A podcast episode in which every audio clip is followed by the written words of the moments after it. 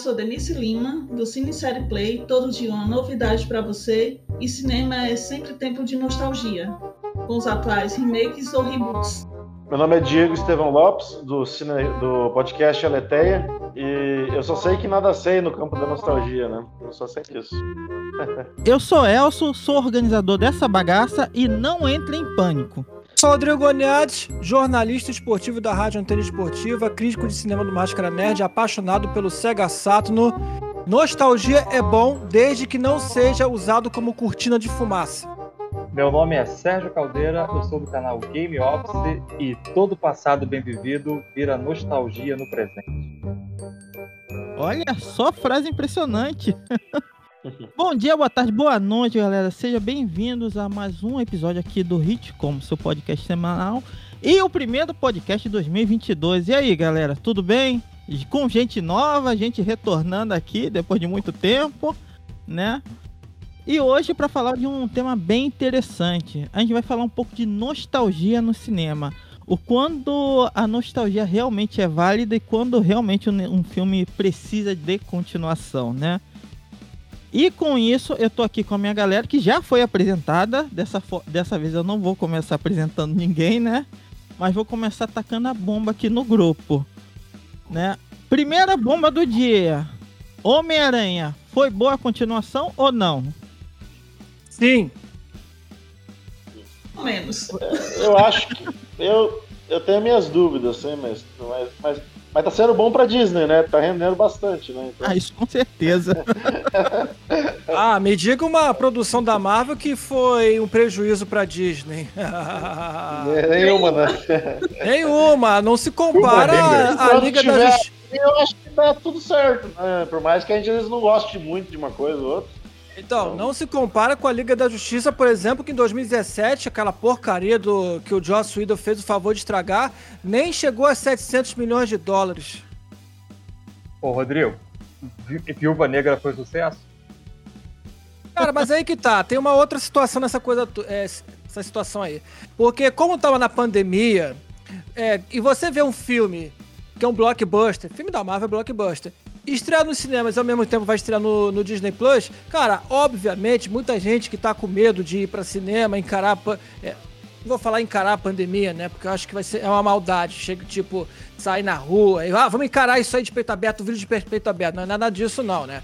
Eu digo é usar máscara e tudo mais, mas você tem um risco. Então, eu, por exemplo, assisti aqui em casa. Eu não fui pro cinema. E muitos filmes que foram lançados no stream, eu deixei de ir no cinema. Matrix, por exemplo. Eu assisti Matrix 4, Matrix Revolution, assisti aqui no é, em casa, no stream. Por quê? Primeiro porque eu não estava muito animado com Matrix. E segundo porque é, eu gastar dinheiro com um filme que estava muito abaixo daquilo que eu estava imaginando e realmente foi muito abaixo daquilo que eu estava esperando. Realmente valeu muito a pena assistir aqui, aqui em casa. Agora, Homem-Aranha foi uma outra situação diante do hype todo que eles causaram mediante a mídia. A Sony barra Marvel deixou que a mídia fizesse o trabalho por eles. Deu certo. Mas antes do filme estrear, eu falei, rapaz, se não. Pode dar spoiler aqui? Vontade, por favor. Ah, então tá bom. Mas se não aparecesse lá o Tobey Maguire e o Andrew Garfield no final das contas, aí qual a desculpa que a, imprensa iria falar? Não, porque eles fizeram a gravação, só que a Sony resolveu cortar. Ah, então quer dizer que vai ter uma versão estendida lá, Snyder Cut Liga da Justiça com os três, os três aranha fica esse bate-papo chato pra caramba, né? Que já deu o que tinha que dar. Mas... Bastante esse assunto, por sinal. É. é. até o lançamento do Snyder Cut, que para mim foi uma.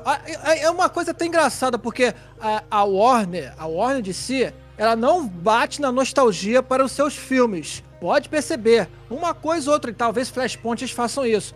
Mas o Snyder Cut, não tem nada, nada de nostalgia. E foi um dos melhores filmes de 2021, na minha opinião, né, em termos de, de herói. Equipara-se com Homem-Aranha. Mas por que, que eu gostei de Homem-Aranha? Porque eles souberam equilibrar. Eles souberam colocar o multiverso, que é o tema principal desse novo nova fase da Marvel ali, com o Doutor Estranho.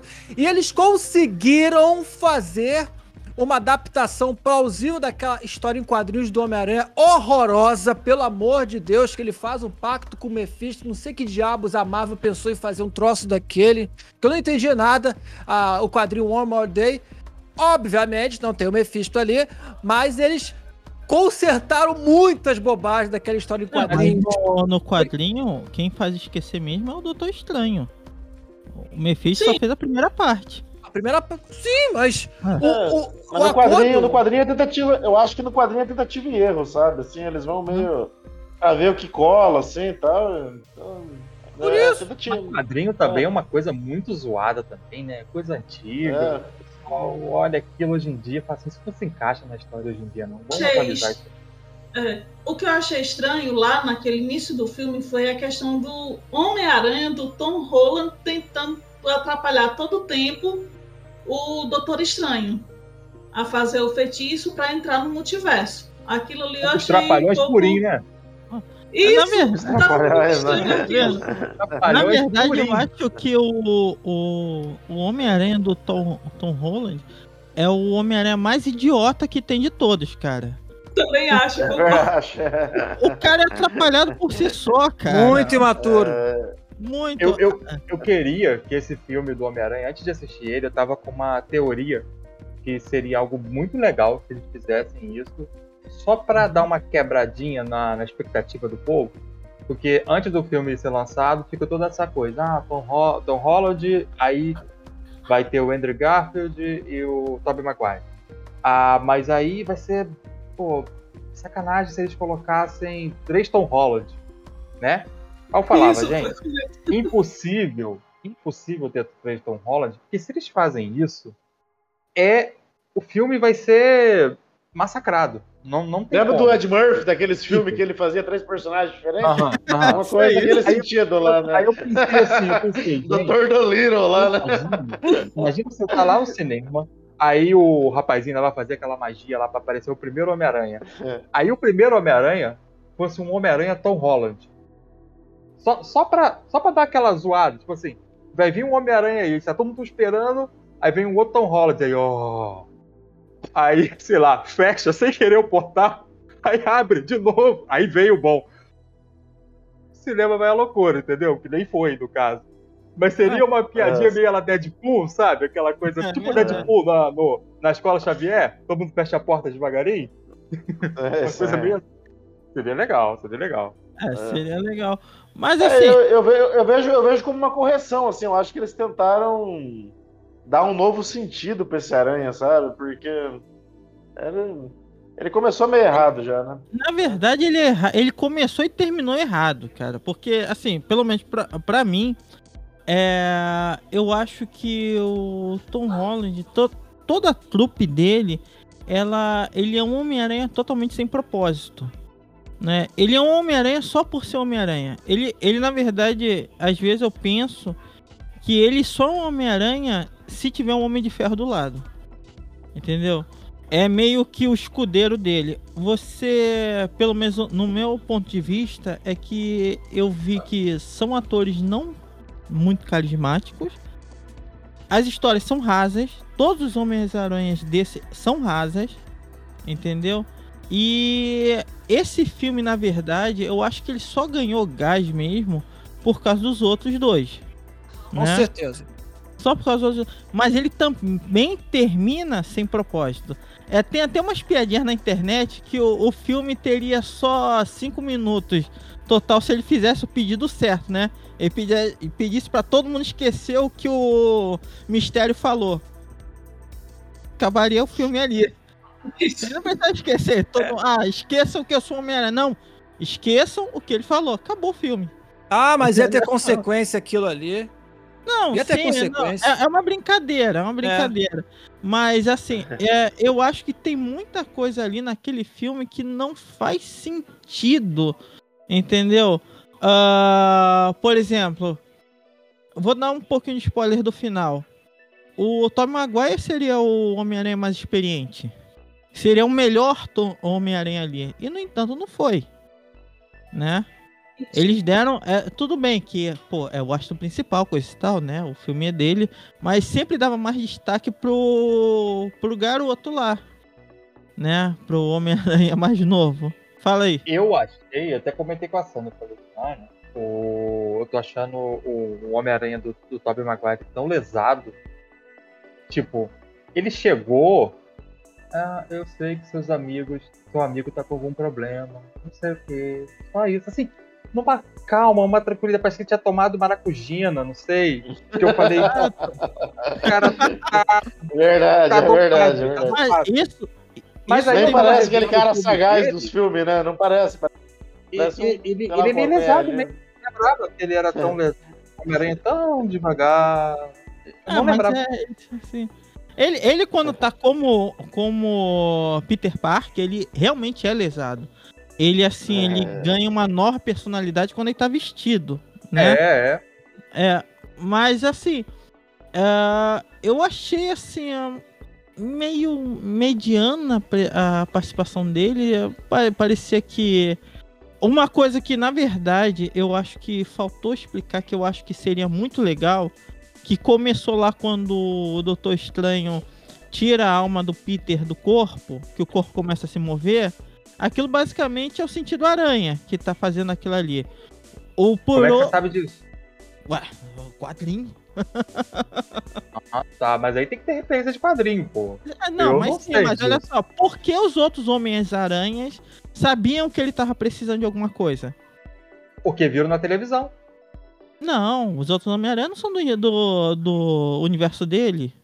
Não, Não, os, dois, os dois aranhas universo. apareceram no universo do Tom Holland a partir do momento que houve a magia errada do Doutor Estranho. Só que eles estavam em lugares distantes, bem diferentes. Não, pera, mas, o mas o que aconteceu? Mas tem uma hora, tem uma hora, que, se eu não me engano, é o Tom Maguire que. Não, os dois falam que estão num apartamento falam. Eu sinto que ele precisa da minha ajuda. Não, Porque sei. os vilões lá que vieram antes, que eles vieram dos vários multiversos e que ele não conseguia destruir sozinho. Ah, sim. A primeira assim. vez que eu assisti, eu achei também que o- quando. Eu sempre esqueço o nome do amigo dele, o Ne- Ned, né? É, né? Ned. Faz a, ma- faz a magia. Eu achei que eles tivessem trago os dois Homens-Aranhas do mundo deles. Não. Eles já estavam lá na, na, na coisa. Então, como é tudo televisionado, aquela, aquela luta da ponte com Octopus deve ter sido televisionado de alguma forma ali. Al- Alguém viu as notícias e, tipo, eu não sei onde encontrar esse rapaz. Ele tá por aí, mas. A, a- a- o, como é que é o nome dele? O Duende Verde foi parar na casa da avó lá. Deu um jeitinho lá, procurou até a empresa, sabe? Sem saber se a empresa dele existia nesse universo. Ele Exato. Exato. É, também tem isso. Mas eu sentia, eu senti pelo menos essa parte da do movimentação, pelo menos na minha percepção, é que fosse alguma coisa relacionada ao sentido aranha. Porque não tem explicação ele conseguir fazer o que ele estava fazendo ali, né? Não tem outra explicação. Pra quem é Ah. leitor de quadrinho, acaba encaixando nessa, nessa questão, acaba encaixando. Sim, sim. E agora que eu vi um rumor que o universo do Miles Morales vai se conectar com esse do cinema, não sei até onde isso é verdade ou não, que eles vão trazer isso pro próximo Homem-Aranha do Miles Morales. Não sei se como eles vão conectar isso, mas né? Mas é aquele, é aquele negócio. É, eu acho, a minha opinião assim, o filme é interessante, é legalzinho, mas eu acho que não foi aquele filme todo pra ter o estrondo que ele teve. Entendeu? Porque eu sinto que muitas vezes, assim, quem é leitor de quadrinho, quem conhece, assim, não precisa ser tão a fundo do Homem-Aranha, vai saber que o filme, assim, pro cinema ele foi razoável. Foi legal, foi legal ver.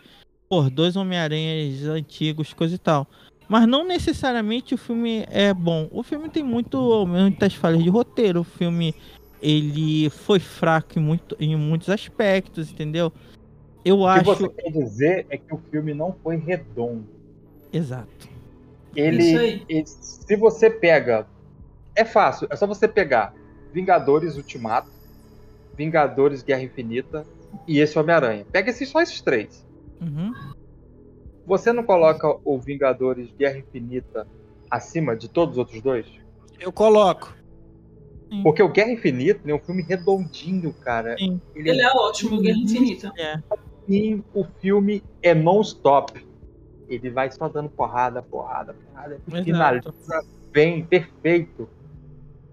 O Vingadores é, Ultimato, antes dele sair, eu já falava, gente, esse filme pode ser bom, mas não vai ser igual Guerra Infinita.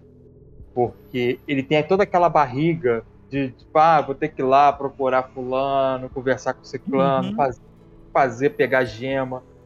Pra, no final, ser um final épico. Final maravilhoso que o filme teve. Mas o Homem-Aranha, a gente sente que ele ficou meio assim nessa lenga, lenga, lenga, lenga, lenga, lenga. Ele não foi um filme que. Ele só foi ma- mais do. Botar, do um pouco do meio pro fim. Entendeu? Isso que foi um pouquinho chatinho nele. Ele não é um filme Assim- redondo. Mas Não é. ele, ele, Assim- ele se Isso. paga pela nostalgia do, de estar lá, de você ver os outros Homem-Aranha e tudo mais. Exatamente, Referente. Sérgio. Isso. Assim, ó, no começo eu achei interessante que o Tom Holland ele estava querendo tentar consertar os erros do passado. Tudo bem. Aí o começo do filme ele começou bem, a primeira parte foi ótimo. Aí quando já foi entrando lá pro, pro, pra segunda parte, que foi enrolando aquela história, contando lá a história dos vilões, tudo, como é que eles entraram naquele universo e tudo, aí já ficou meio morgado. Na terceira parte, para a quarta parte, que foi quando realmente teve a presença do Andrew Garfield e do Tobey Maguire, ali sim fez toda a diferença. Aí ele pegou, até certo ponto foi bom. Mas mesmo assim ele foi cheio de falhas, ao meu ver. Não teve um roteiro coeso. Não teve nenhuma coerência assim. Ele. Não é que ele teve um roteiro coeso. Ele foi um roteiro um pouco forçado. Uhum. Demais. Ele meio que. é- é- não- é- não parece que é muita as, as coisas que o Homem-Aranha fez ou escolheu. Ele foi empurrado a fazer isso o tempo todo. Vai, Exato. vai, vai. Entendeu? Vai que vai, vai que vai acontecer. É, eu assim, acho eu o que a gente pode colocar aqui é talvez a descaracterização um pouco do que é o Homem-Aranha. Porque o que acontece? Pelo menos quando você percebe que é revelado a identidade do Homem-Aranha, coisa e tal, a quantidade de pessoas que odeiam esse cara é muito maior do que a que gostam. Dá a É entender. verdade, né? É, o Homem de Ferro foi diferente, O cara- né? É, o, cara é um Ferro herói. foi bem diferente. O cara é um herói, todo mundo sabe que o cara foi pro espaço, lutou com um, um deus que é o Thanos, não sei o que. Como é que tanta gente odeia porque ele caiu na porrada com outro babaca lá, cara? Tipo, Eu tenho, eu tenho uma explicação pra isso, sabe o que que é? manda, a por favor. É a, sociedade, é a sociedade atual. É igual o não olhe pra cima, é a Uhum. galera da Terra plana. Não adianta, você vai ter sempre o lado oposto pra falar mal, entendeu? Exato. Então é, é nessa vibe aí, o Homem-Aranha. Tinha, tinha até algumas coisinhas lá que a galera anti-Homem-Aranha, não sei o quê. Ainda mais aquele JJ Jameson lá que sempre bota a filha na- no negócio todo ali. É, e Mas sabendo que é o, é o JJ Jameson do Toby, né? É basicamente. Ele é o JJ Jameson do Toby Maguire. Né? Cara, eu queria é que aparecesse. Outra coisa, rapidinho. Eu, eu queria que nesse filme. Acho que eu criei tanta expectativa com esse Homem-Aranha, quando começaram a falar que filme é top demais. Eu jurava que o filme ia ter trocento. Ele teve muita referência. Mas eu jurava que ele ia ter muita, muito mais em é, Mary Jane. Uhum. Tipo, cara, quando, quando ele apareceu, o Tobey Maguire, pela primeira vez, que ele simplesmente passou o pezinho assim, "Ah, tô aqui, né? O... Na hora eu não tinha essa consciência que eu comentei de ele ter vindo do mundo do, do, Tom Holland já, já estava ali. Mas pra mim, na minha cabeça, eu achei que ele estava no mundo dele lá. Eu pensei, poxa, botava a Mary Jane cozinhando ali. Ah, você vai fazer trabalho? Então vai lá, Tigrão. Vai lá fazer. É assim que ela falava com ele no filme lá? Vai. Tigrão. Isso. Referenciazinha, coisinha pra, pro pessoal, né? A, a- apagar aí. Acabou a Mary Jane, não precisa de Mary Jane. Não. Mas nada, nada. Não teve nada. O máximo que a gente teve que foi um momento maravilhoso foi quando o Andrew Garfield pulou pra salvar a, a coisa. Ele É. fez aquela carinha de choro assim, cara. Eu, eu, eu quase chorei no cinema. Esse, eu vou crer uma coisa que eu sempre falo dele, Apertou o cara. coração ali. Eu, putz, Ele cara, sabe valeu, fazer. valeu é, ele sabe fazer papel de drama, esse cara. Eu vi Ele o tem, filme. ele tem cara de chorão. É, eu vi o filme Até o Último Homem, né, com ele. Filme espetacular. Tipo assim, ele sabe fazer cara de choro. Cara de choro, é. Uma, assisti- Chora, meu filho, chora agora. é, uma coisa que eu achei interessante é que, tipo assim, se você pa- parar pra perceber, quando fala do Tobey Maguire, parece que ele teve uma continuação da vida dele. de- eh, como Homem-Aranha, coisa e tal. Dá até a impressão que ele tá aposentado. É claro, não explica nada. Mas essa impressão. Mas do Andrew Garfield parece que ele morreu, parou no tempo. Porque ele só teve lá Gwen Stacy e acabou. Não tem Mary Jane. Vo- Vocês não acharam meio caído essa coisa do. O Dr. Octopus, ele tem um. Ele, ele voltou. Ele foi pro, pro, pro, pro universo do outro um pouco antes dele morrer. Então ele tá com aquele visual um pouco mais jovial, tal, né? Que eles deram uma garibada nele. E o, do- o outro também. Todos os vilões. Mas o Tobey Maguire e o outro meio que viveram a vida. Estranho O isso, Duende né? Verde, né? É, o Duende Verde parece que viveu a vida, né? Tipo assim. Também não deram uma É, garibada nele, não. cara, né? eu achei isso tão caído.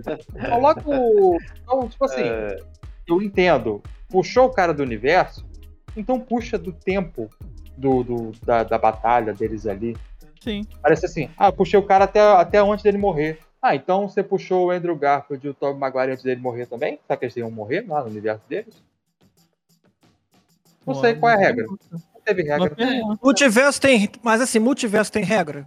Tem uma regra. Tem alguma regra básica no multiverso? Porque acho que não isso tem foi- nada não tem. Isso foi explicado É uma- Loki. é pra uma- quem viu Loki, os dois primeiros episódios, pelo menos do Loki, eles explicam como é as linhas temporais, como é a questão dos, dos multiversos. Pode acontecer em coisas.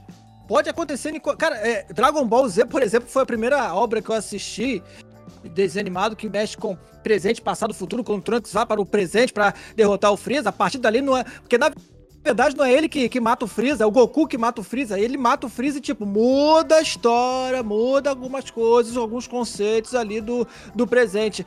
E isso me lembrou, quando eu tava assistindo Loki, me lembrou, opa, peraí. Se alguém do futuro ou de um outro mundo for para o outro universo ali e matar aquele cara, como aconteceu, o Duende Verde de um outro mundo matou a Tia May. Isso aí vai ter consequências lá na frente. Pode ser que tenha, pode ser que não tenha, não sei. Mas essas coisas estavam acontecendo no Vingadores Ultimato, quando eles decidiram viajar no tempo e mexeu na parafernália toda ali. Então meio que bagunçou o multiverso. Nessa que bagunçou, não tem a regra. Fica assim, meio desvirtuado. aí- É, o multiverso, o multiverso dá a impressão de que ele é a maior bengala de roteiro que existe, né? O Deus Ex Machina total. Assim, né? Exato. O que, o que você quiser fazer, você faz. Não, Isso se preocupa, a gente resolve. sabe? Mas, mas aí, Quando- aí a gente tem aqueles É. furos terríveis, porque, tipo assim, mesmo o multiverso podendo ser, ter essas variáveis, pelo que dá pra entender, o multiverso dentro do, do universo Marvel é. Os personagens não são as. não têm a mesma forma, não têm o mesmo rosto, são pessoas diferentes. A gente vê isso com os Homens-Aranha, a gente vê isso em Loki, que você vê vários Locks, não com- necessariamente com o mesmo rosto, coisa e tal. Mas e aí? Ah, tinha o Loki era igual o Loki. É. Visual. É, mas isso é que é estranho, porque, por exemplo, você vai pegar o Duende Verde que morreu, cara, ele, ele, ele realmente morreu, ele realmente é o Duende Verde daquela realidade do Tobey Maguire.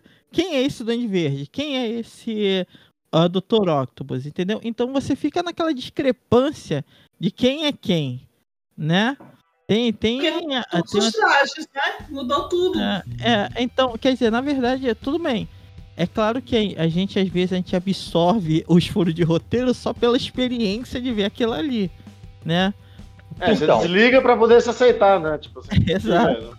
Ah, pelo que que menos tô foi me falando? divertiu, né? Tipo, O... o Molina lá, o Octopus, estava batalhando com o Homem-Aranha. Do nada, ele, ele até fala no filme, eu estava no, no, na briga, não sei o que, e de repente tô aqui.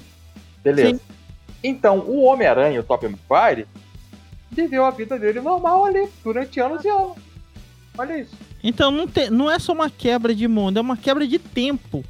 Porque, tipo assim, a luta com o Dr. Octopus foi o primeiro filme, ele ainda viveu outras coisas depois disso.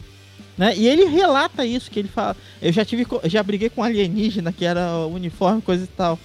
Tipo assim, então teve uma quebra de tempo terrível. Eu sei que talvez essa quebra existiu por causa do, do Tom Holland, que é um, é um Homem-Aranha que não tem inimigo. Se você for parar pra pensar, ele é um Homem-Aranha morto. Quem é o inimigo dele? Homem-Aranha faz amor. deixa, deixa eu só falar, acrescentar só uma coisinha que eu acabei de pensar agora. Hum. O Homem-Aranha. O Homem-Aranha não. O. Ai caramba, peraí. O. Duende Verde, Homem-Areia. Duende Verde. Duende Verde. Ele descobriu no primeiro filme do Tom. Tobey Maguire, Tobey Maguire, Tom Holland. Ele descobriu ele pela, pela cicatriz do braço, não foi? Exatamente. Ele falou: Hum, esse é o Peter Parker. O Dr. Octopus. E, e, detalhe, as pessoas só sabiam quem era o, o, Peter Parker que veio pro universo, da vilão ainda. O Dr. Octopus só descobriu que o Peter Parker era lá na, na hora que ele já tava caindo no buraco lá já. Não foi? Ou não? Ou engano meu? Ou ele já se descobriu antes? Não, o Dr. Octopus. Caindo no buraco. Foi bem no final. Foi antes. Foi antes de ele cair no buraco, quando. Ele já tinha morrido. Parker. Não. Não, não, ah, não. Ele deu como derrotado. Ah, não, desculpa. Ah, derrotado. Derrotado. Não, na parte final do filme. Do, na parte do. Não. Olha o furo de roteiro aí. Não, não, não, gente. Vocês estão confundindo. No, no Homem-Aranha 2, na luta final do Homem-Aranha com o Dr. Octopus, o Dr. Octopus está derrotado. Não tem mais força para derrotar o Homem-Aranha. Então, para evitar de que é, tudo aquilo ali que ele construiu é, acaba uhum. com a cidade de Nova York, ele, o Peter Parker vá lá e tira a máscara e se revela. Eu sou Sim. o Homem-Aranha. Essa foi a parte. Isso. Tá, então, parte. se ele viajou a partir do momento, era pra chegar lá sem camisa. Pronto. Puro de roteiro. É. é. Ah, daquele é. momento lá. É verdade, é. verdade. Ele chegou lá é. tão arrumadinho, né? Tá arrumado, é, é verdade. É, se for, se, se, for, se for assim também, o, o Duende Verde tava todo rasgado, cara, com o planador cravado na barriga. Não, mas o Duende Verde você pode pegar ele já assim que ele já soube. Tava inteiraço. O Duende Verde tava inteiraço. Então. Tá. Então é verdade, cara. Ah, acabou o filme. Então, realmente, se a gente for pegar, então os pedacinhos realmente vai ficar com mais falha ainda, mais do que já tem. Cara, esse é o duro papel. Esse é o duro papel de quem critica filme. Sempre vai descobrir o roteiro e sempre vai estragar a própria experiência. então. E, esse filme a gente não pode levar pra essa, pra essa, pra essa, é. essa área. Que é só. É só cada então, vez que vai acabando, vai piorando. Pra encerrar o Homem-Aranha, que a gente ainda vai passar pro. pro azarão desse ano, pelo menos pra mim. O que, que vocês acham? Foi válida a experiência nota pessoal de vocês para Homem-Aranha Longe de Casa. Denise. Eu dou um. Oi? Falhou, falhou, falhou. Oh? Fala de novo, Denise. Um falhou. Um 3, sobre um 3, foi, foi tão terrível que até o, micro, até o microfone parou. 3 barra 5. É, 3 barra 5 ou 3 de 10? Pode ser um 6. Mediano. 3 barra Não, peraí. É 3 barra 10 ou 3 barra 5? Não. 3 barra 5 e se for de ah. 0 a 10, 6. Tá, então vou botar de 0 a 10. 0 a 10? 6. Beleza. 10, 6, né? Por quê? Manda ver aí. Fala. Seja breve, vai. Então, porque eu... eu achei assim, o filme ele foi cheio de falhas, como eu falei, naquela questão do tom, ele querendo tentar resolver as coisas que no final não resolveu nada.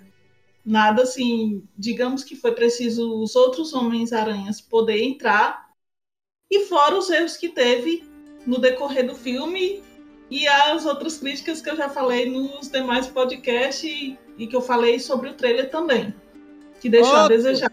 É isso que eu queria ouvir da Denise, porque a Denise deu nota 8 lá no grupo. Falei, Denise, se você deu nota 8, então você gostou do filme, você está enumerando as falhas. Então, Fala nota, é assim, gente, é, é, é uma coisa assim que, eu, que, eu, que é bom falar para vocês uma coisa. É rapidinho, Elson.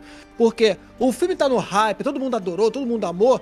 Não vamos ter medo de falar algumas críticas, tipo diminuir a nota. Esquece as pessoas. Ah, eu vou ser criticado por, por, por milhares de pessoas gostaram do filme porque eu dei nota baixa. Não importa. A opinião sua, ninguém vai controlar a sua opinião. O que eu forcei, no bom sentido da Denise, foi: Denise, não é 8, porque você está falando uma nota que, na verdade, o filme tem mais acertos do que erros.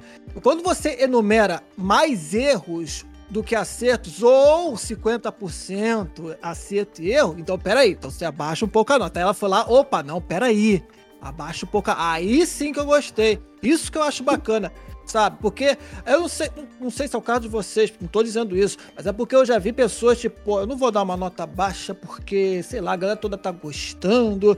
Se eu falar mal do filme, eles vão me esculhambar, não sei o quê. Gente, deixa eles pra lá, cara. Pô, você vai depender das, das caras aí que estão falando é, bem do filme. Se você não gostou, não gostou. Se você achou razoável, beleza. Se você gostou, ótimo. Ué, as pessoas não têm que se, se controlar porque a, a maioria gostou do filme, não é verdade? Isso. É. Diego. Então, por isso eu não sei. É isso aí. Aí que eu bato palma pra você. Olha. Falar pra vocês aí rapidinho. É. É por isso que às vezes eu não confiava muito em canais aí, canal não, vi, é, canal mesmo, de que mexe com ovos mexidos, que dava umas notinhas que eu pensava assim, hum, essa galera tá comprada, hein? Negócio, Agora então nem se fala. Né? Isso acontece de eu estar tá assistindo é? alguma coisa, aí eu vejo a nota. Só que a nota é como igual o Rodrigo falou aí, às vezes não condiz com os pontos que a pessoa está falando. Às vezes tem ponto positivo, mais ponto positivo ou mais ponto negativo. Aí dá, por exemplo, um 8, um 9. Não, né? Vamos ser justos. Denise, passou de 7 já é caneta azul. Não, 7 ainda é mediano. Tem que ser 7,5 pra frente. Por aí, tá bom, da tá média. Bom. Diego, você, o que, que você acha?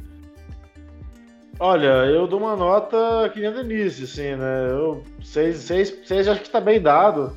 Ele é um filme assim que eu dou nota 6 para todo filme que eu consigo assistir e não durmo no meio dele, sabe? Vamos dizer assim, né? Pelo menos é assistível, assim, é divertido, né? Mas assim, eu achei que o roteiro dele, que nem a gente tava falando um monte de falha aqui, eu notei uma, várias falhas tal, e tal, e acho que ele foi construído muito em cima do fanservice, sabe? Não, uhum. não agregou nada assim pra história do, do Tom Holland, sabe? Continua sendo um, um super-herói meia boca, assim, como aranha, né? Sei lá, eu acho que. acho que tudo isso, tudo isso me faz dar um 6, assim, porque eu não, eu não tava com aquela expectativa assim, tipo assim, ah, nossa, que legal, mais um filme do Aranha. Eu fui assistir porque eu tô assistindo tudo da Marvel, assim, né? Então, fui lá, ah, beleza. Porque pra mim é que nem você falou, né? O Elson, o Elson falou, né?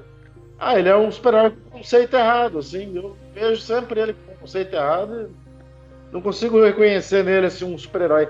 Talvez agora com essa mudança de rumo, ele sendo um desconhecido, assim e tal, né? Talvez mude alguma coisa, talvez construa melhor uma história mais concisa, assim. Mas é a minha opinião que eu dou, sabe? Olha, eu vou. Minha nota vai ser 5. Eu vou ser um pouquinho mais severo. Porque o que acontece? É, ele tem algumas coisas assim que eu gostei bastante. É, foi legal rever os outros Homem-Aranha, coisas e tal. Mas ele é um filme que ele não se sustenta sem os, as participações especiais. Ele é um filme que cada vez que você assiste, você vê mais falhas e falhas e falhas. E muitas vezes delas, elas são tão gritantes que ele não se preocupa em esconder essas falhas, né? O tanto que o filme só existe por dois motivos. Um que quem cria problema é o próprio Homem-Aranha. Ele é o criador de todo o problema né? É... E para ele ter uma história, ele precisa de inimigos importados. Porque você não tem inimigo dele ali. Não tem ninguém.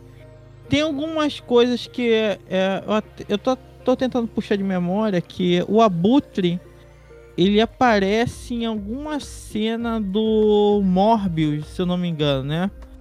Então, o Morbius ele é, ele faz parte dessa dessa geração desse Homem-Aranha. Ele faz parte do, do Venom.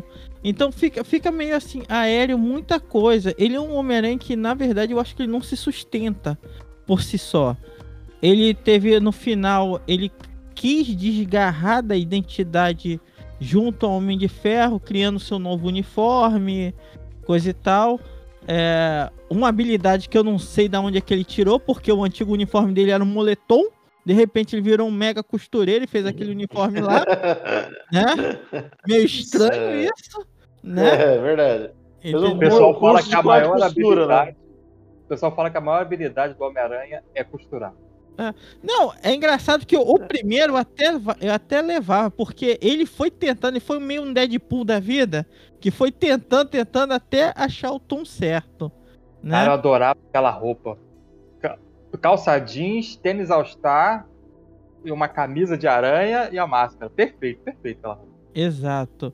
E por si só, eu acho que é só isso. É, é um filme que, assim, eu vou ser sério que eu só assisti novamente para poder comentar. Tipo assim, pra mim a primeira experiência foi legal, coisa e tal, mas é um, um daqueles filmes que eu não tenho vontade de rever. Né? Eu acho que. É... Eu, não, mas é aquele negócio. Eu não tenho vontade. Entendeu? Eu não consigo muito porque eu me incomoda muito essa questão de a cada Homem-Aranha que aparece no cinema, ele tá mais infantilizado. Se você for parar para perceber, ele foi ficando mais infantilizado a cada Homem-Aranha que aparecia, né? Isso me incomodou um pouco, né? Mas tudo bem.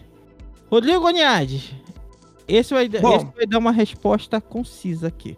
Bom, vamos lá, vamos aos fatos. Primeiro que a Sony e a Disney estavam num atrito de tipo assim, como é que vai ser os lucros de bilheteria? Porque a Disney queria 50% e para ela 50% para a Sony. A Sony falou: "Não, não, não, não, não, quero que permaneça do jeito que tá". E aí, antes do terceiro filme de No Way Home, eles falaram: "Ah, é, então vamos desmanchar essa parceria". E aí falaram: "Tá bom, No Way Home vai ser o último do Tom Holland no universo Marvel como Homem-Aranha".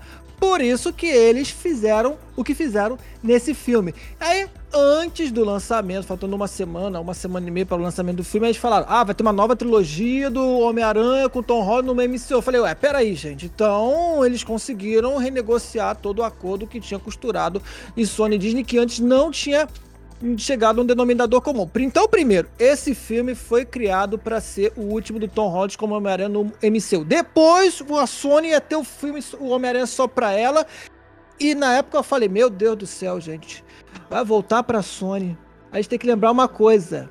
O Homem-Aranha 1 e o 2 do Tom Maguire foram para mim os, os, dois melhores filmes de heróis que eu já vi na, na minha vida. O 2, então, esses dois são superiores ao No Way Home. O No Way Home é o terceiro melhor do Homem-Aranha, porque o espetacular Homem-Aranha 1 e 2 do, do Andrew Garfield não são bons, principalmente dois, e principalmente o Homem-Aranha 3 do Tobey Maguire foi um desastre monstruoso.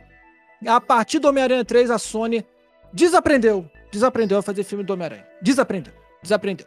Então, esse filme, ele precisava dessa é, dessa energia, recarregar o life, como diz na gíria do videogame. Recarregar o life. Como recarrega o life? Você põe a nostalgia ali, que é o Tobey Maguire e o Andrew Garfield. Ah, vai ser o último do Tom Holland no MCU? Beleza, então vamos botar eles. Ok.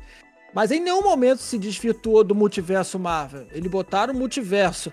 Ok, tem furos de roteiro, entendo, Doutor Estranho ali e tal, poderia ter sido mais bem é, participativo, concordo mas foi um filme pensado para ter para ser o último do Tom Holland no MCU. Depois eles falaram que vai ser vai ter mais três, né? Então ficou por isso mesmo, então. E também pelo fato de ter adaptado algumas partes do, daquele quadril horroroso do One More Day, que até hoje não entendo como é que alguém fez um quadrinho daquele do Homem-Aranha, né? É impressionante. E, e na minha crítica eu tinha dado uma nota 10. Tá bom, vou diminuir para meio ponto, 9,5, porque vocês me convenceram que realmente o roteiro tem as furos, mas passa batido mediante a tudo aquilo que a gente viu é, no filme. A atuação do Tom Holland como Homem-Aranha é a melhor comparado aos dois anteriores, e também comparado ao Guerra Civil, ao Vingadores Ultimato. O Tom Holland tá mais participa, tá mais com uma carga mais dramática, um filme mais dramático também, porque a tia May morre. É o Duende Verde, gente, o William Defoe, não tem nem não tem nem comentário, gente, porque ele Cara, que ator, hein? William Defoe, uma das melhores coisas do filme. Ele conseguiu encarnar ainda, porque as pessoas falam, pô, ele vai voltar, mas será que vai ser o mesmo Duende Verde do primeiro Homem-Aranha? E foi ameaçador. Detalhe, aquela... sem dublê. Sem, sem dublê. dublê. Ele pediu, eu quero participar das cenas de ação, tá? Eu quero. Não importa, eu quero. E participou. Ele pediu. Eu só queria que a luta do Aranha Holland contra o Duende Verde não fosse em cima do escudo Capitão América qual eles foram parar. Eu queria que eles lutassem no meio de Nova York. Tipo como aconteceu com o Superman, o General Zod e, e Homem de Aço. Uhum. É, destrói a cidade toda logo. Sabe por quê? Porque se o Homem-Aranha realmente é, vai, vai resetar tipo, todo mundo, todo mundo, sem exceção, vai esquecer que o Peter Parker é o Homem-Aranha, então bota os dois pra cair na porrada ali, sabe? Soco, chute, pontapé, é, é, cai ali da. da tipo, é, na, na, é, nos prédios, tipo o que aconteceu com o Homem de Aço e, os, e o General Zod, faz todo aquele estadaço todo, e ninguém vai se lembrar de nada do que aconteceu, sabe? Fica por isso mesmo, acho que poderia ter uma luta mais, assim, uh, carga mais ação da a parte final entre eles, já que o Tom Holland e o Aranha tava tão sangue nos olhos porque a Tia May morreu nas mãos do Ed Verde, poderia ter sido mais assim, nessa vibe, na minha visão, é, a luta final do, dos dois. Mas é, eu gosto do filme, eu assistiria novamente 300 mil vezes, ao contrário do Homem-Aranha 3, do Espetacular 1 e o Espetacular 2. Isso aí. Bem generoso. Sérgio? Vamos lá. É, o, assim, eu fico pensando, quando for dar uma nota, um filme que eu daria 10. Por exemplo, eu coloco Vingadores Ultimato, para mim é um filme nota 10. Guardiões da Galáxia, 1. Guardiões da Galáxia é um filme. Nossa, cara, eu devo ter assistido ele umas 15 vezes, junto com Mad Max. Então eu boto ali Mad Max, Guardião da Galáxia e Vingadores Ultimato. O filme do Homem-Aranha, cara, esse último eu achei ele muito divertido, assim. Filme pipoca total. É um filme que você desliga o cérebro e vai assistir, é diversão pura. Eu. Aí, vou botar, se eu, se eu jogo ele lá no topo de 10, a gente já vai tirando algumas coisinhas, como um furozinho de roteiro, Uh, uma coisa que eu não gosto de filme de herói, que nem o Rodrigo falou aí da luta no, no escudo do Capitão América, eu sou contra, sabe o quê? Afastar a batalha do povão. Partir para um campo que não tem ninguém. É igual Batman vs Superman ou, ou, Liga da Justiça, que, pô, aquela Nova York é vazia, né? Não tem ninguém. Os caras vão lá no, no ressuscitar o Superman, tem aquela luta bonitinha e mas tem que se afastar de todo mundo, eu acho isso um pouco caído. A batalha ter sido ali, naquele local ali, de, da liberdade, bem afastadão, não gostei muito. Mas o, aí, aí você vai tirando vários pontinhos que, não sei, para mim, esse filme ficou com uma nota 8, 8,5 mais ou menos. Não quer dizer que é um filme ruim, é um filme muito bom. Eu tô, tô, tô louco pra, para ter em alta qualidade, para reassistir, pegar mais detalhes, que às vezes a gente no cinema a gente só tem aquele, aquele momento ali, tem coisa que passa batido, que a gente nem, nem pegou. Mas eu adorei as referências dele, adorei o momento em que o, o, o Peter Parker do Tobey Maguire solta a teia e todo mundo fica. O que, que, que, que você fez? Tipo assim, aquela conversinha. Você vê que o filme te pega, não precisa nem de de momentos de ação ou coisas geniais. Só bota os três para conversar ali, para trocar uma ideia. Entendeu? Isso daí já, já achava, achei bem, bem legal. E, e uh, parece que a tia May, né, teve. Os tios de, de, do, do, Peter Parker tem que morrer por conta do Peter Parker, né? ele, Isso é verdade. Se, se, você for ver, o Peter Parker do Coelho morreu porque ah, o outro lado deixou o bandido passar. Esse aqui morreu porque teve que ajudar o Duende Verde. Então a culpa não é do bandido, a culpa é do Peter Parker. É isso que ele tem que entender. A culpa é sua. Então, assim, filme pra mim, cara, diversão total. A- além do que, ele abriu uma janela aí pra uma coisa impossível de ser imaginada antes dele. É, o pessoal já tá pensando em Homem-Aranha 3 do Andrew Garfield. Olha que loucura, que ponto o filme chega. Das pessoas para quererem o terceiro filme do Andrew Garfield. Entendeu? Então, valeu muito a pena, assim. Nota, nota 8,5. 8,5 pra mim. Mas, ô Sérgio, se a Sony souber fazer direito um terceiro filme do Homem-Aranha com o Andrew Garfield, ok. O que não pode é enfiar a goela abaixo de certas coisas que a gente aturou nos filmes anteriores do, do Homem-Aranha. Você sabe o que, que é, principalmente espetacular Homem-Aranha 2. Sim, mas o, mas o Andrew Garfield, nesse filme, se você pegar dos três ali, todo mundo gosta do Tobey Maguire, mas pra Sim. mim, dos três ali, foi o que mais destacou.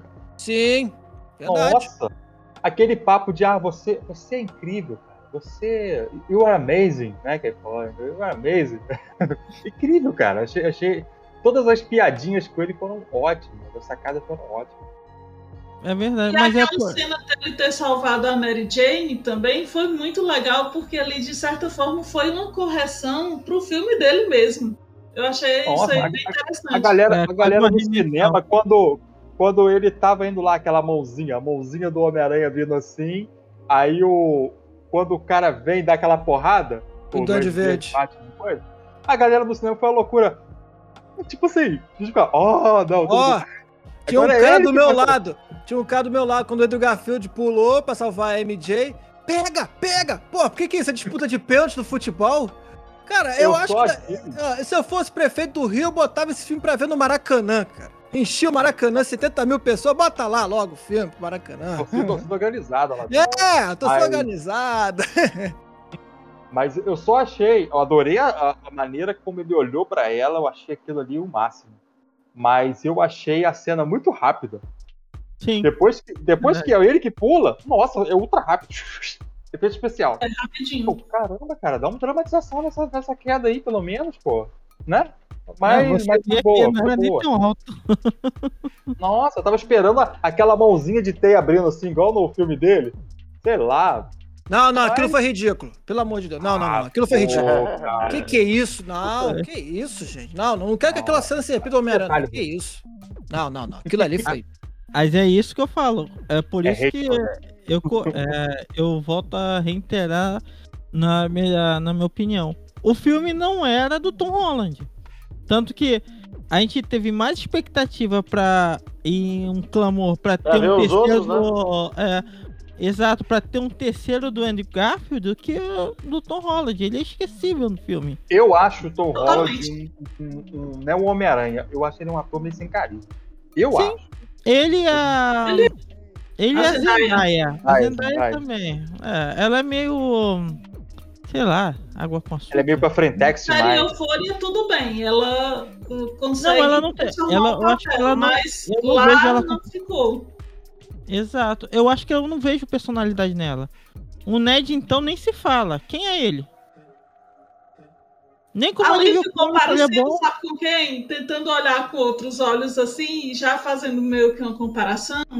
é, ficou parecendo com o The Flash. Um Flash que a gente vê na série, assim, pega, tentando pegar ali os dois personagens que ajudam o Flash. Até mesmo o do Ezra Miller. O, o é Elcio falou uma coisa aí agora que eu vou acabar de tirar meio ponto do filme agora. o Ned. Gente, era o tempo todo piadinha. O tempo todo. Ele não consegue. Um segundo, ah, eu, pô, você teve um amigo? É, morreu na minha frente, morreu, tentou me matar. Aí, ah, todo mundo morre de rir da cena. Padrão Marvel. Não, tudo bem, cara. Você quer fazer piada? Faz igual o amigo do Homem-Formiga. Vai contar a história e começa a fazer aquela maluquice toda dele. Aquele Aquilo cara é é bom, genial. é bom. Aquelas piadinhas dele é genial. Ele pode ter um filme inteiro dele contando a história. Só É, que o amigo do Homem-Aranha fica chato. Toda hora. Meu filho, calma, calma. Só um. Cansa. Verdade. Cansa. Ó, só uma última observação de- antes de ir pro próximo tema. Pra ver se eu consigo tirar mais meio ponto da, da sua decisão. Flash Thompson.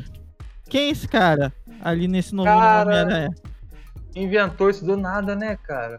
Cara, Ficou muito ruim, Onde? cara. Tem um livro lá, mas tem um livro. totalmente, cara. Descaracterizado totalmente. Totalmente. Aquele Você tem que aceitar, às vezes, assim, é um universo, né? Não, sim, mas, pô, sei lá, cara. Pelo Flash menos Thompson é tipo aquele do- jogador de. aquele- aqueles caras bem atleta, bonitão e tal. Ali é, É, um cara, cara ele, é, é que nos coisa, né? quadrinhos ele tem um papel importante que depois ele vira o agente Venom, cara. Tipo assim, É. Flash Thompson não é qualquer personagem, ele tem uma profundidade muito grande no Homem-Aranha. Ele não é só faz bullying com, com o Peter Parker à toa. Entendeu? Ele tem uma profundidade. Ali o cara era extremamente raso, de atleta, passou longe, né? Né? Sim. Quem era ele, cara? É. E fora que o Flash Thompson, ele é mega fã do Homem-Aranha. Ele é um dos maiores fãs do Homem-Aranha dentro do universo. Tanto que quando ele. Hã? Não, essa parte aí eu não conheço nada. Essa parte. Não, não, mas assim, só rapidamente. Ele é muito fã. Quando ele vira o agente Venom, que é um pedaço do Venom depois que ele vai pra guerra e perde as pernas. Tipo assim, ele se espelha totalmente do Homem-Aranha. Entendeu? Você Foi- falando aí agora, eu, eu lembrei de um detalhe, de uma coisa que me incomodou, mas hoje eu aceito. Eu conversei muito com a Sônia também. Foi o seguinte, é, não, o, é, o final, cena pós-crédito, onde o Venom tá lá tomando a birita e tal, aí ele volta pro universo dele, né? Aí fica a Gosminha. Uhum, Pô, a Gosminha não faz parte do universo.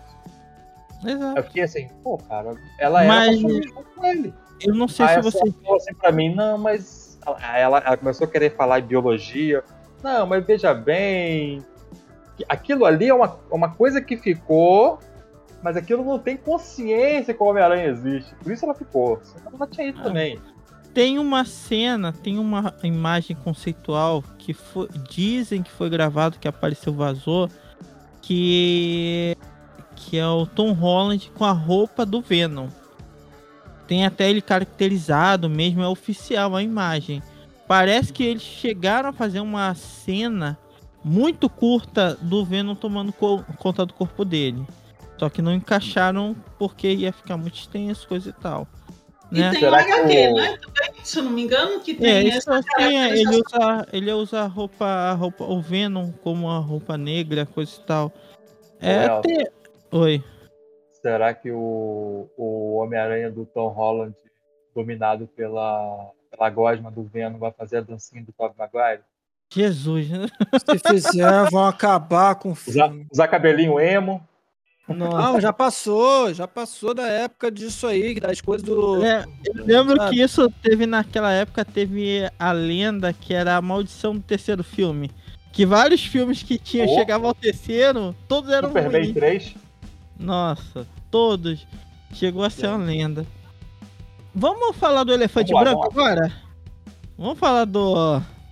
Da, da pérola que eu tenho. Eu vou falar, ser sincero, já vou falar de cara que eu tive o desprazer de assistir. Matrix Resident 4. Desculpa. Esse aí nem conta. Esse aí nem conta. Acho que vai até Oh, pior. Deus me livre, Mais, mais decepcionado com Resident Evil do que eu foi o Rodrigo. Isso aí eu tenho certeza. Ah, Resident né? Evil foi um terror, de- literalmente. Meu Deus do céu. Eu Quem viu Resident Evil aqui? Levanta a mão quem viu vi. Resident Evil. Ainda bem que eu assisti em casa. Porque, Ah. meu Deus do céu, cara. Não dá, não, cara. Eu- Olha só, Eu vou, fa- eu vou Caso falar uma besteira. Vou falar uma besteira. Mas Ah. Resident Evil, não paguem de jeito nenhum Netflix pra assistir isso. Não vale a pena. vai tá na Netflix ainda. Que é a série da Netflix, tá falando? Não, Vai ter uma série. de- Ah, Ah, Meu mas Deus. não tem Netflix ainda não, tem? Se for no mesmo nível do filme, porque Não. o que tava todo mundo dizendo é que o CGI não, não funcionou. Não, não, prestou. não, não é mesmo do filme. Não, não, não, não, não. Não é o mesmo nível, não. Não, é não. Se Muito você for abaixo, ver, eh, Denise, tu vai ficar horrorizada. O filme conseguiu ser pior que os seis filmes da Mila Jovovich do Resident Evil.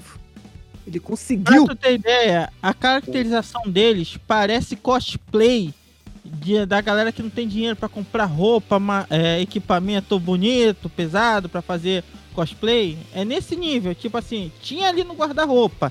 Vamos pintar e vamos usar. É esse nível que é esse Resident Esse Evil. do Resident Evil, Então fizeram tipo com o livro Boba Fett da, da Disney agora, porque tá mais caracterização do que CGI. E tá bem fraco. Eu assisti o Não primeiro vi. episódio. Não vi. É, Vamos ver, vamos ver. Mas- mas, não cara. Desiste de, de Star Wars da Disney. Desiste. Tudo que sair de Star Wars da Disney vai ser ruim. Foi uma sorte o, o Mandalorian ser razoavelmente bom. É bom, tem cenas boas, mas foi uma sorte. Porque o restante de material da Disney de, de Star Wars é péssimo. É péssimo. Todos descartáveis. Eu vou só fazer um comentário aqui de Resident pra não, não ficar se estendendo muito. É, ele é um filme, cara, que ele não. Assim. Ele não serve tanto pra pessoa que é fã, isso de jeito nenhum, quanto uma pessoa que nunca, nunca jogou nenhum jogo. Ele não serve de jeito nenhum. Ele não Sim. passa. Inacreditável que os caras conseguiram. Eu fico imaginando o cara que roteirista que olhou aquilo e falou assim: tá aí, vamos fazer. Não tem como, cara. Não passa, não passa. É inacreditável. Esse, esse é um tema que depois eu vou até sugerir pra gente debater no podcast sobre adaptações pro streaming, principalmente Netflix, entendeu? O porquê essa a Netflix está conseguindo estragar tantas adaptações. Teve o Cowboy Bebop que eu acho que, cara, Falaram muito bem. Não, é péssimo, é péssimo. Eu Eu sou de peraí. Mas o Ele é Resident. Evil novo filme não é da Netflix, não. ele é Não, Constante não, eu tô- Filmes. Não, eu falei principalmente Ah, da tá, Netflix. tá, tá, tá. Eu não tô falando. Falei principalmente da Netflix. Eu tô falando das adaptações novas em si. Entendeu? Principalmente adaptação de jogo, coisa e tal. Porque elas estão tão ruins e estão ficando tão fracas. Eu citei a Netflix, que eu acho que a Netflix é o melhor exemplo. Mas a gente vai falar isso num podcast só dedicado a isso. A gente vai falar agora do Matrix. Tivemos, no, tivemos o novo Matrix, né? Que quando anunciaram ele foi anunciado assim com uma certa surpresa, né? Tanto que ele criou um hype absurdo. A gente chegou até a comentar aqui que eu achei muito estranho a data, muito próximo Homem-Aranha. Todo mundo já sabia que o Homem-Aranha ia dar uma bilheteria gigantesca. O Matrix, para estar tão próximo, ele tinha que estar se garantindo muito no, no material que eles estavam produzindo. Teria que estar se garantindo muito, né? Porém, a gente viu assim.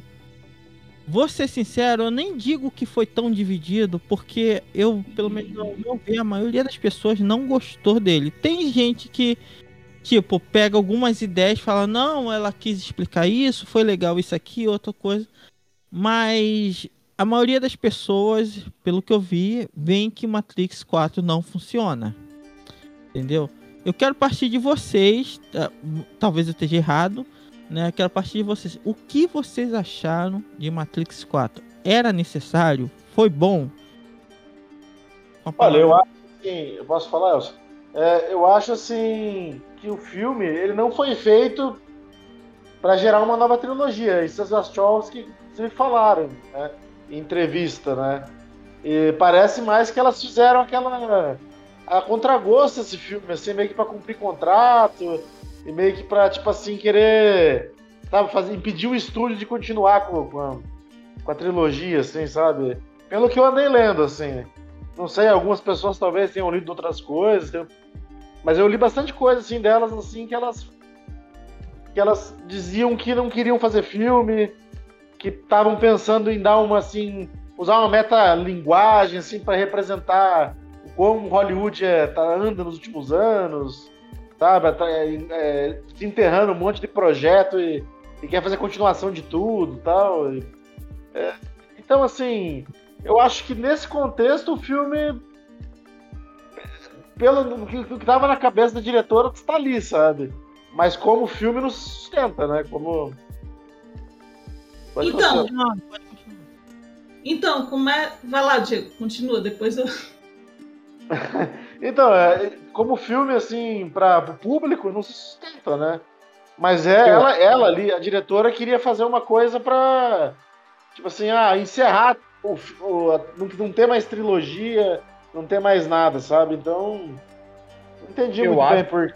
Digo, Ah, se tá. ele foi um filme auto-sabotado, um filme que foi feito pra acabar, eu acho que a Lana Wachowski, então, ela não tinha nem que ter botado a mão. Tipo, se ela tava ok com a trilogia original, tanto ela quanto a irmã, beleza, nós fizemos o que a gente quis, isso aqui tá ok, disso aqui ninguém mexe mais. E a, e a, a Warner Kings, que é a Warner detentora do- dos direitos, era só não meter a mão, deixar pra lá. De- deixa qualquer outro diretor quebrar cara. Que aí as pessoas vão falar: ah, esse é o Matrix da Lana Wachowski, da, da irmã, e esse aqui é outro, esse aqui é outra coisa. Então, ela meio que queimou o nome dela.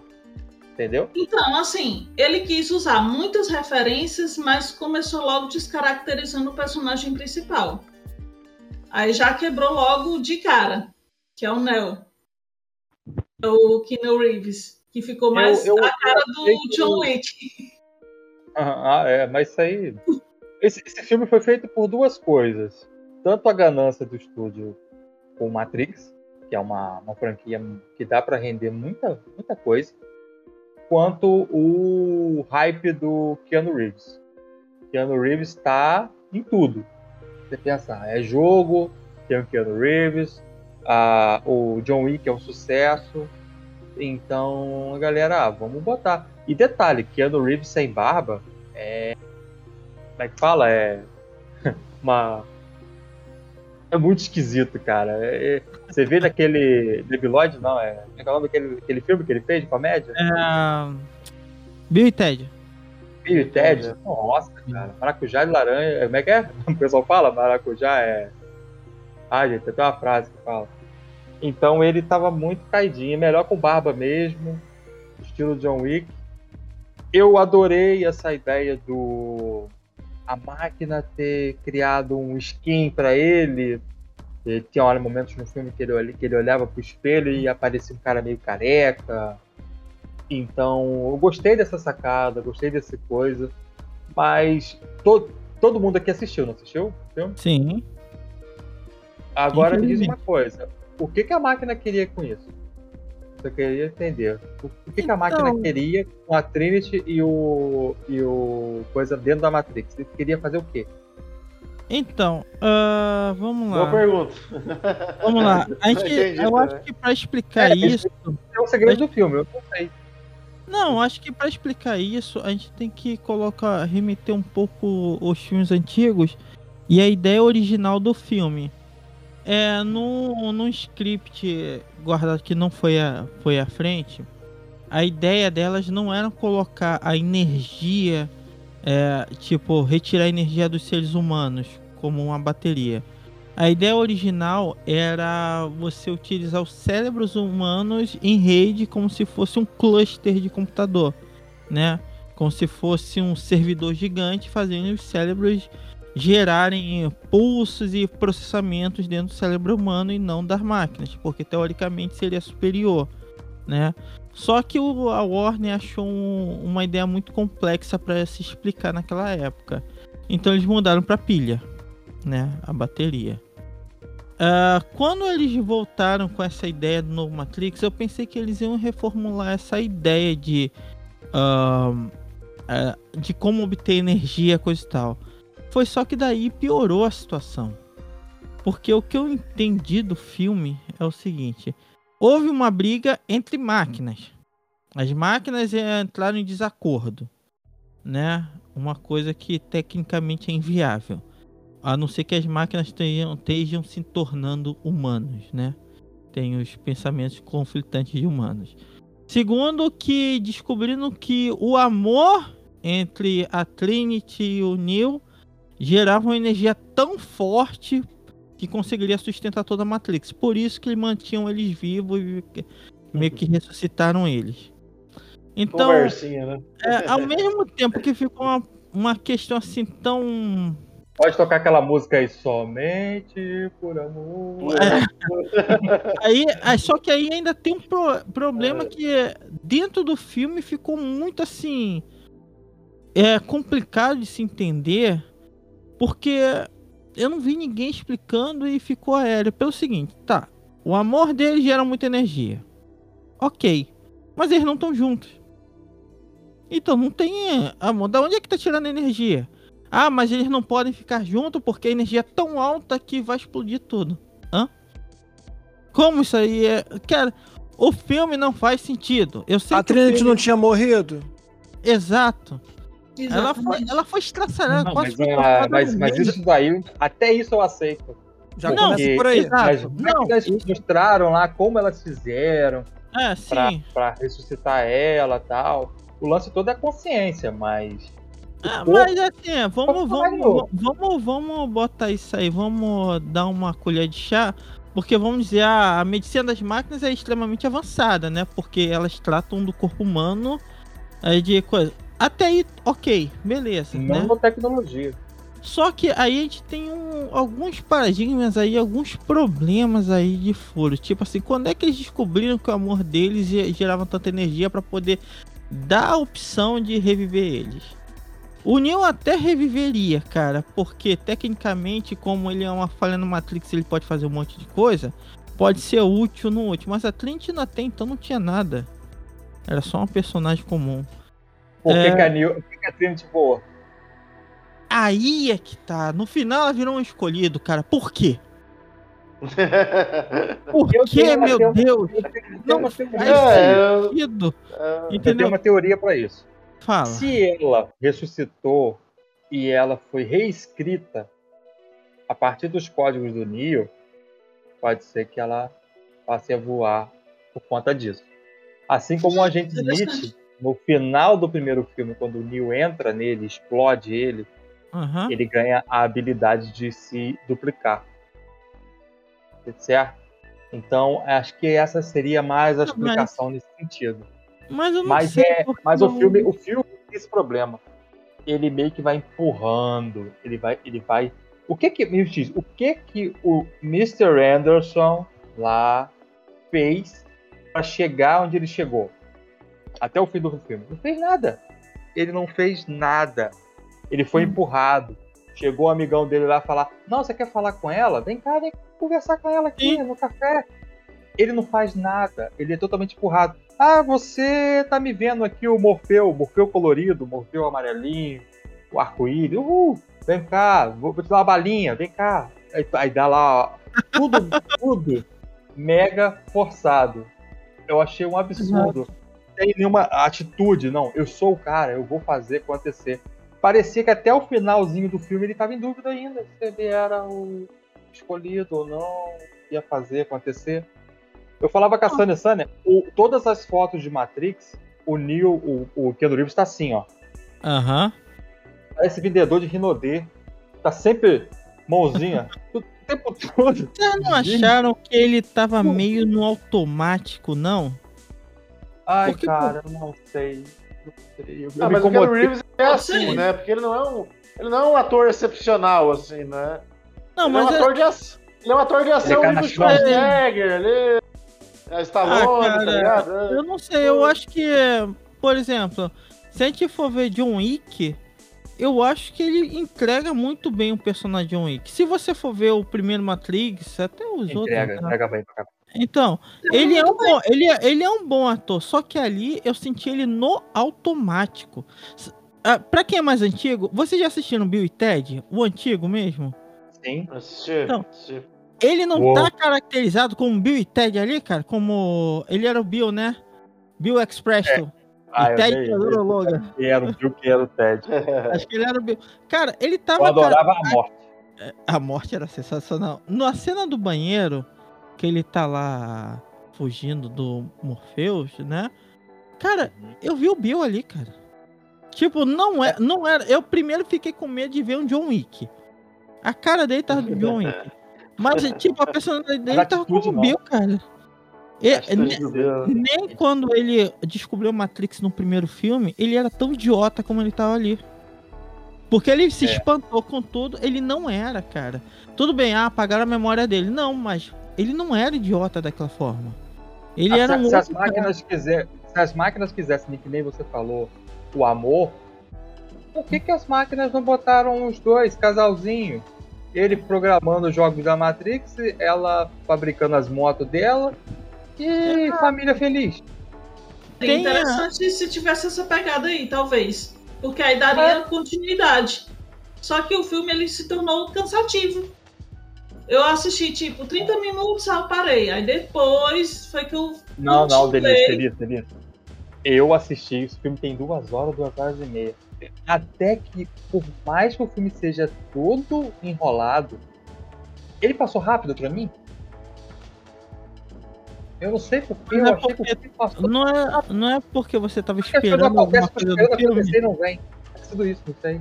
mas não é porque você tava esperando alguma coisa do filme, que acho às vezes, às, às vezes eu tenho essa sensação, mesmo que o filme seja ruim, mas eu tô ansioso pra ver, porque aconteceu comigo nesse. Eu tava esperando o tempo todo acontecer alguma coisa, que não acontecia. Entendeu? Aí o, É. o tempo passou. Então, Ah, você um sempre pouco. espera um, um plot twist ali, só que não teve. Eles falam muito de me- metalinguagem, coisa e tal. Ah, que ela quis fazer uma crítica ao Warner, coisa e tal. Mas pra mim, cara, ela, a carreira dela já não é uma carreira boa, diga-se de passagem. Eu sinto muito dizer, mas os filmes dela são esquecíveis, cara. Eu acho Alguém que já assistiu a viagem aí? Eu vi. Eu vi. Gente, é, é, é horrível, cara. Nossa, Eu eu, vi. Gente, que decepção. Aí eu pensei, é Tom Hanks, tem Tom Hanks no filme, né? Eu falei, gente, Tom Hanks É. com diretora do Matrix deve ser uma coisa boa aí, né? Gente, que coisa qual é o nome horrorosa. daquele, é, não sei o que, Júpiter, é, que é Júpiter Nunca assisti. Destino- Júpiter Ascending. Destino de Júpiter. Destino de Destino- Júpiter. Cara, já leu o Destino de Júpiter? Alguém já leu o livro? Não. Não, o vi a série. O livro é maravilhoso, cara. É. Pô, ela, elas cagaram muito ali, cara. Entendeu? Sunset, Sense8. Sp- é, Speed Racer tinha, assim... Eu acho que Speed Racer foi até legalzinho. Legalzinho. Ok, Hã? ok. É, ok. Mas todos os trabalhos que elas se envolveram, cara, é, eu acho que é até por isso que elas brigaram.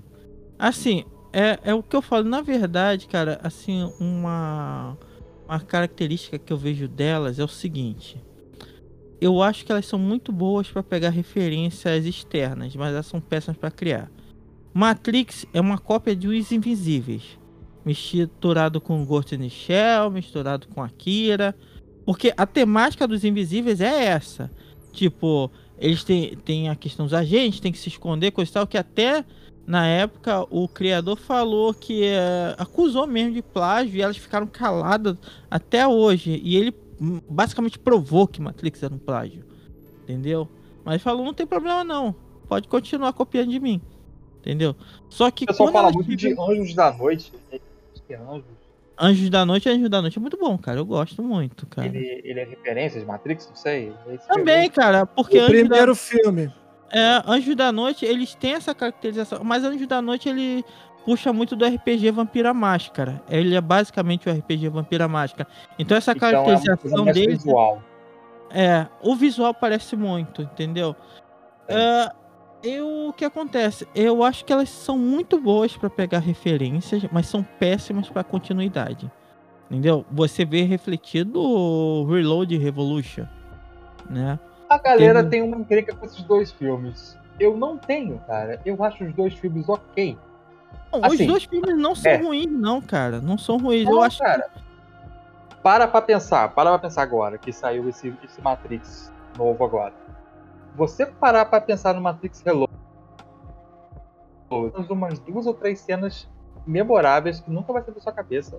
sim. Que é a batalha do Neo contra o- os agentes Smith, Aham. a, a cena da Via maravilhoso. Expressa, maravilhoso, a cena da Via Expressa, Sim. E o Matrix é, Revolution, cara, aquela batalha final do agente Smith com o coisa, com aquela fileira de agente Smith, aquela chuva, aquele soco que criou uma bolha de ar assim, e a chuva para por um, dois, três segundos, depois a chuva vem.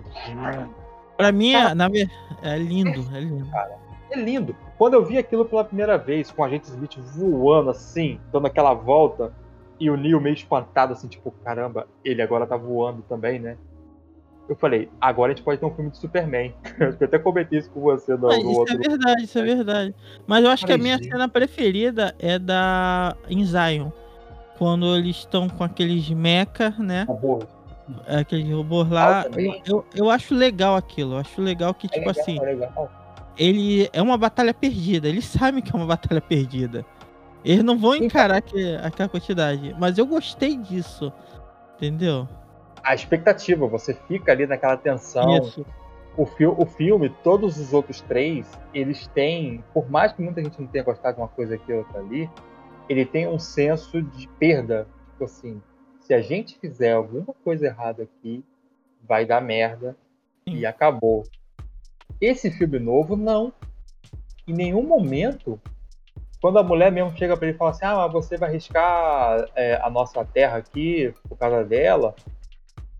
Tô nem aí, ele vai lá e vai. Tipo assim, é, tão, é tudo tão rápido, é tão corrido. Uhum. E, em momentos que você olha assim, você pensa assim, caramba, ele tá lá conversando com o cara lá, o cara tá segurando balinha lá em câmera lenta, não sei o quê. Do nada corta o filme pra imagem da, da, da menina lá, a Niobe lá, falando com ele. Eu até estranhei e falei assim, é, cortado, a edição tá certa, o que que houve aí? Aí depois que eu fui ver que era, que era o flashback de conversinha dele, a edição muito mal montada, o filme vacilou de maneiras inacreditáveis ele não, ele não, ele não te dá nenhum senso de perda, um senso de que algo é urgente, algo vai se acontecer. Não, a história só tá te empurrando pra frente. Vai, vai, vai que vai dar tudo certo. É verdade. Assim, aí, descaracterizou. Ele descaracterizou totalmente, por exemplo, o primeiro Matrix, que eu considero o melhor. Se for Ah, colocar. eu acho que nem mexe, nem mexe, não. É. Então, se for colocar na balança, é, o primeiro Matrix com certeza é o primeiro, ainda como o melhor. Né? Não tem como, Assim, sem dúvida eu acho, nenhuma. eu acho, eu acho assim, vocês estão falando que vocês acham que não, não tem metalinguagem pra Warner, né? Mas assim, eu acho que tem, cara, porque do jeito que ela enterrou esse filme aí, a franquia, só rebutando agora, sabe? Tipo, não tem mais, não tem mais o que fazer, sabe? Ela colocou de um jeito ali, que, tipo assim, não tem mais o que fazer. Você tem dois Neo agora, é a Trinity e o Neo, o Morfeu é um robô, sabe? Pô, despirocou total, assim. eu- eu As máquinas estão do lado dos humanos.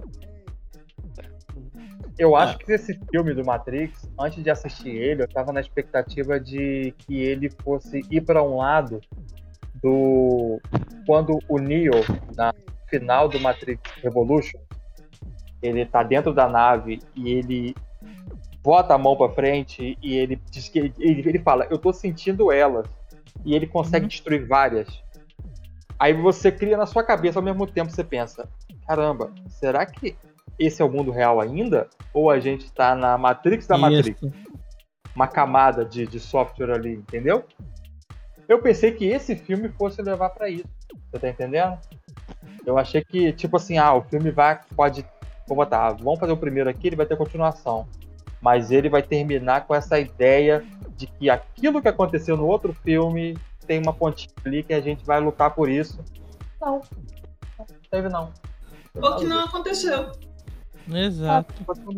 A Sandra Mas- até falou no final, falou com o meu Sérgio, quando eles. Já falou quando eles voam no final? o filme, Voa, antes dos créditos vir? Aham. Nossa, parece o voo, o voo da Tinkerbell. Parece, Você cara, falando agora para, parece. Eu falei, eu, eu assisti, eu parecia a Tinkerbell e o Peter Pan voando assim. É uma felicidade. É verdade. Cara, mas o que acontece é o seguinte, assim, na minha visão, ah, ela deu a desculpa de ela utilizar algumas alfinetadas no filme, coisa e tal, porque a Warner queria tomar conta do, do daquele material, falaram que iam ter um Matrix 4 com ou sem elas, coisa e tal. Então a gente tem duas vertentes aí ou ela foi incompetente completamente de criar uma ideia nova pro Matrix 4, ou ela enterrou o filme propositalmente. Na verdade, não o filme, a carreira dela, né? Que já não andava bem. Elas mesmo se separaram, coisa e tal. o Matrix 4, ele tem tantas falhas que, tipo assim, é difícil enumerar.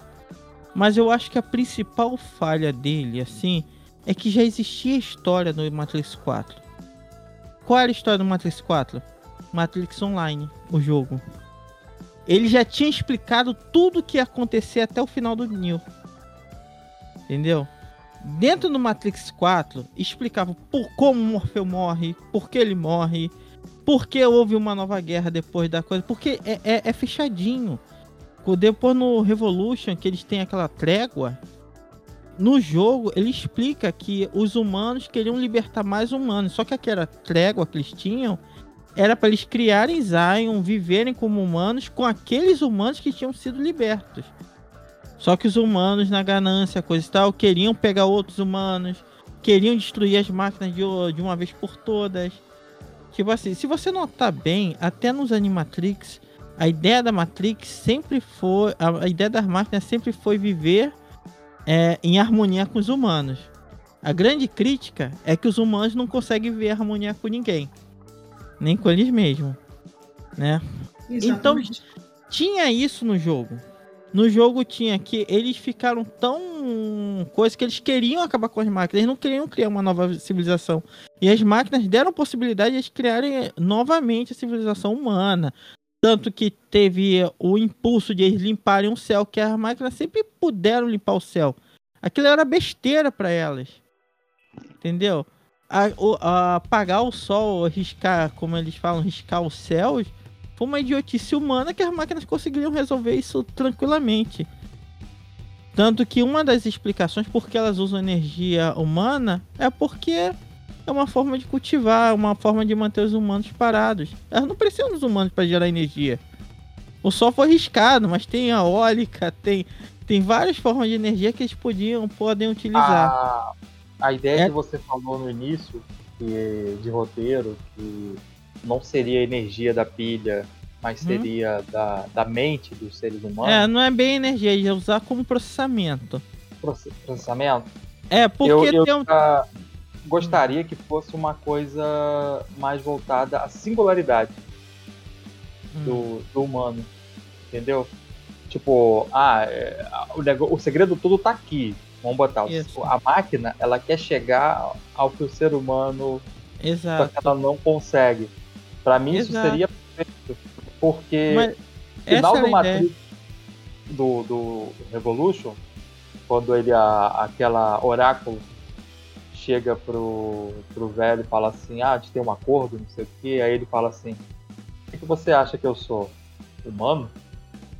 Tipo assim, eu sou uma máquina, eu, eu, comigo é sim ou não, zero um. Exato, exato. Então, eu acho que para mim o conceito todo do Matrix e a busca das máquinas seriam isso aqui, o que, tá, que os humanos têm.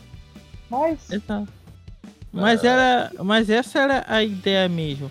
Porque, segundo o roteiro inicial, eles, eles iam fazer o seguinte: a máquina sempre vai ter um processo mais rápido do que o humano. Porém, o humano consegue criar processos muito mais complexos do que um processador de uma máquina. Então a ideia deles era explorar isso, uma coisa que as máquinas não conseguiam alcançar. Então eles iam direto da fonte.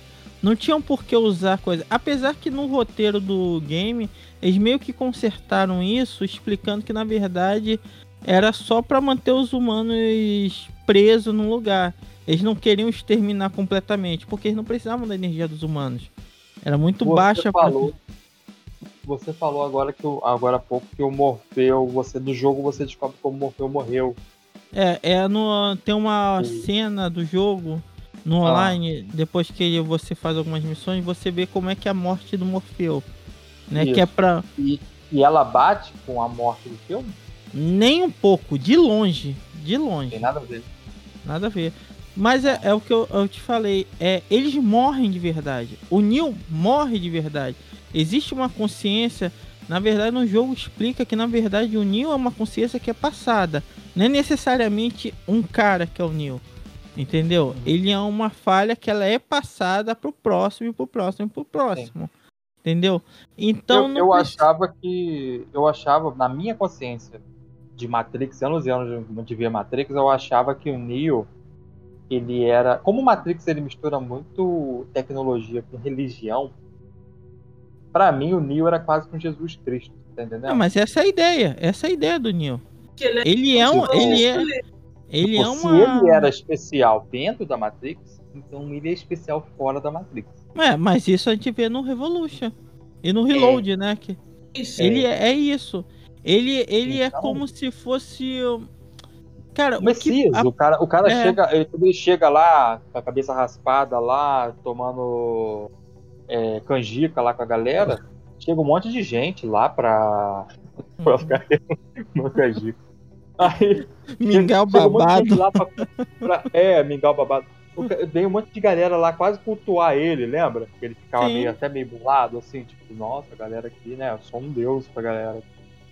Então, eu, eu acho, pra mim, que essa ideia dele ser um messias, ser o coisa, seria muito mais interessante. Então eles ressuscitaram ele. Eu achei essa Matrix muito zoada, cara. Parece que essa Sim. Matrix não é a mesma Matrix. Mas, É um, não, é um mas não, Não é. é, é- não é, não é. Na verdade, o que dá pra entender é que teve uma briga de máquina com máquina que foram criando Matrix. Tanto que, se você for parar pra pensar, dá a entender que na verdade existe outra Matrix com outro Neo, outra coisa. Então, é, então, quer dizer, o filme ele não se sustenta em lugar nenhum. Ele ficou tão preocupado com outras coisas, entendeu? Que no final das contas, ele mesmo como filme ele não existe. O, o- isso, Elcio. O problema é que ele. O Matrix antigo, você tinha regras. Sim, Você, você podia entrar na Matrix desde que nenhum agente te visse, pra você ser rastreado. E aí você tinha que sair pelo telefone, correto? Uhum. Era- é, as regras eram basicamente essas. Os exato. de balas, eles eram tão sinistros que desviavam de balas. E, e era aquela coisa, se você viu um agente, meu amigo, você corre. Você, só- você nem nem tenta batalhar com ele que você vai se ferrar. Nesse Matrix não. Os agentes eram qualquer coisa. A- aqueles zumbis que virou o olho lá, a galera começou a virar homem kamikaze, bomba, cair dentro do negócio assim. Aquela Matrix caótica demais. Ela não, ela não se sustenta. Exato. Ela não se sustenta. Você tinha nos antigos filmes uma preocupação mesmo para as pessoas não perceberem Não que aquelas Perceberam? pessoas eram. É, ali não, ali é tudo muito louco, entendeu? Uhum. É tipo assim. Aquele, aquele cara chega do nada. O, o. Como é que é o nome? O psiquiatra. É o. O Neil tá ali de repente. Neil Patrick nada, Harris. Aham. Então, presta atenção. Se ele aparece do nada, como é que ele não resolvia todos os problemas antes? Da Exato. mulherzinha de cabelo azul, que ia lá visitar não sei o quê. Ele tava Exato. preocupado só com o Neil? Só com ficar tomando conta do Neil lá, fazendo psicanálise com ele? Gente, e o outro? E o agente Smith? Que é pior Cara, ainda. esse foi o pior. Foi pior, assim, de longe, de longe. O agente Smith, cara, a, a parada, o filme escreve na sua testa que o cara é o Deus Ex Machina. Ele é o dono da empresa Deus Machina. Tá escrito lá atrás na empresa DM, Deus Machina. E o que que ele faz? Ele dá a solução no final do filme, solução mágica, solução Deus Ex Machina. Ele chega lá e ah, meu amigo, quem é você para parar o tempo aqui? Eu sou melhor que você. Resolve a parada toda. Ele salva o Neo no final ali, sem mais nem Isso. menos. Não faz o menor sentido, cara. O filme foi péssimo nesse sentido. Ele não entregou nada. é, as atuações foram. Cara, pra não dizer que as atuações todas foram ruins, talvez eu acho que a melhor atuação ali é da Karen Moss. É, ela é ok. O restante, cara, é tipo assim, eles fizeram a pior seleção de atores possível. O cara que faz o Morfeu, quem é aquele cara? Presta tipo- atenção, Elcio. Elcio, Elcio. Se os caras pegou um cara novo pra ser o, o Morfeu e depois transformou ele em, em computação de bolinha pra se formar um corpo, Hum? cargas d'água não pegaram o modelo 3D do. Qual é o nome do cara? Do. Lawrence Fishburne? House Fishburne botou lá e fala que, ah, ele é computação. Ele tá com esse aspecto meio coisa, mas ele é computação. Botava o É. Fishburne. Eu tenho teoria que o Lost Fishburne e nem o, o, o Mr. Anderson lá, o. o... O- Ai meu Deus, o. a gente Smith. o- Aham. Desculpinha de pe- peça na Broadway, ele não deve, ter lido o roteiro Não, falou, não, O. Lawrence Fishburne, ele falou em entrevista que ele não foi convidado. Ele Mas- não mas, foi. Claro, tá, tá, tá, ai, sei lá, cara. Tá, ele não foi convidado. O outro falou sobre a questão da Essa na Broadway. Se eu, Broadway, tiver- tá, se eu tivesse dele. lido o roteiro também, não teria participado. Eu acho que ele ia aceitar, não, cara. A Karen Moss, eu acho não. que ela tá muito sumida. Então tinha que fazer alguma coisa. Né? Embora ele iria. Se ele tivesse no filme, o filme melhoraria um pouquinho. Sim. Sim. Ficou. Cara, não tem uma explicação razoável porque a Clint o Newton com aparência antiga. Não tem uma coisa. Porque já que é pra recriar uma coisa e tal, mantém. Cria uma nova, uma nova forma. Não tem explicação. O filme é fraco em vários sentidos.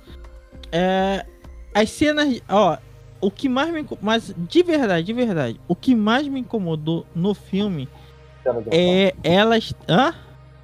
Cenas de ação. Tem. O CG eu acho péssimo. A, a, a imagem, a câmera, a gravação deles me pareceu muito voltado pro streaming e não pro cinema. Entendeu? Eu não sei que, em que taxa de frame ela tá- ele foi gravado. É, eu vejo. Eu, cara, a imagem dele me lembra muito séries da Netflix, cara. Sei lá. A caracterização do, do verde, o verde fósforo, que era quando eles estavam na Matrix, e o colorido quando eles estavam fora, na verdade nem tão colorido, mais melancólico, mais cinza, né? Que é pra mostrar o quanto era melancólico viver naquele ambiente mesmo que seja o real, coisa e tal. Tanto que uma coisa que eu Caverna de gosto. Platão. Exato, tanto que uma coisa que eu gosto do Revolution é quando eles atravessam as nuvens, eles veem o céu de verdade. Entendeu? Vê o sol de verdade. Eu acho que ali foi quando eles realmente sairiam da Matrix, porque eles estão vendo uma coisa totalmente nova. Eles nunca viram sol de verdade. Entendeu? Então você vê essa mudança de câmera, essa mudança de tom, ele sub... isso foi legal. Agora esse filme é extremamente colorido. Demais. Isso me incomoda, incomoda a Qual, qual, vista. qual o nome do da irmã? É Lana e a outra é? É Lily. É. Lily. Quem fez esse foi a Não. Lana. Então, aí, aí daqui a alguns anos vai sair a Lily, Lily's Cut, que nem o Snyder Cut. vai botar todo o filme É. todo verde.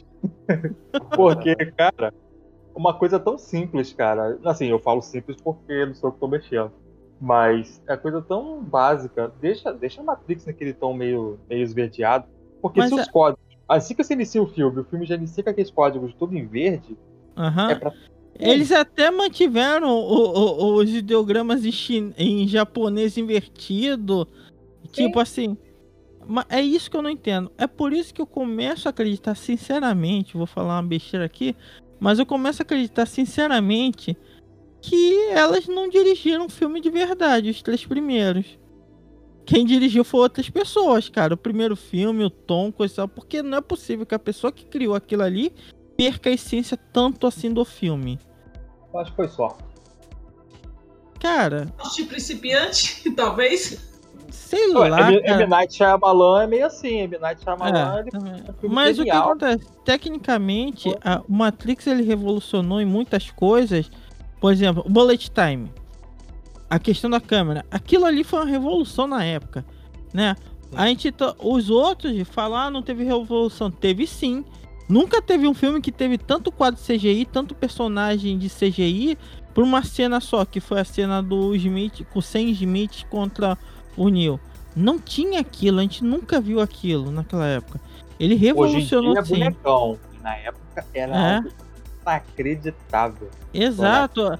Eu acho até incrível que eles explicam como é que. Por que eles têm que usar o óculos o tempo todo? Porque eles quê? não conseguiam. re- Porque eles não conseguiam replicar o olho. O olho era muito ruim de- na renderização.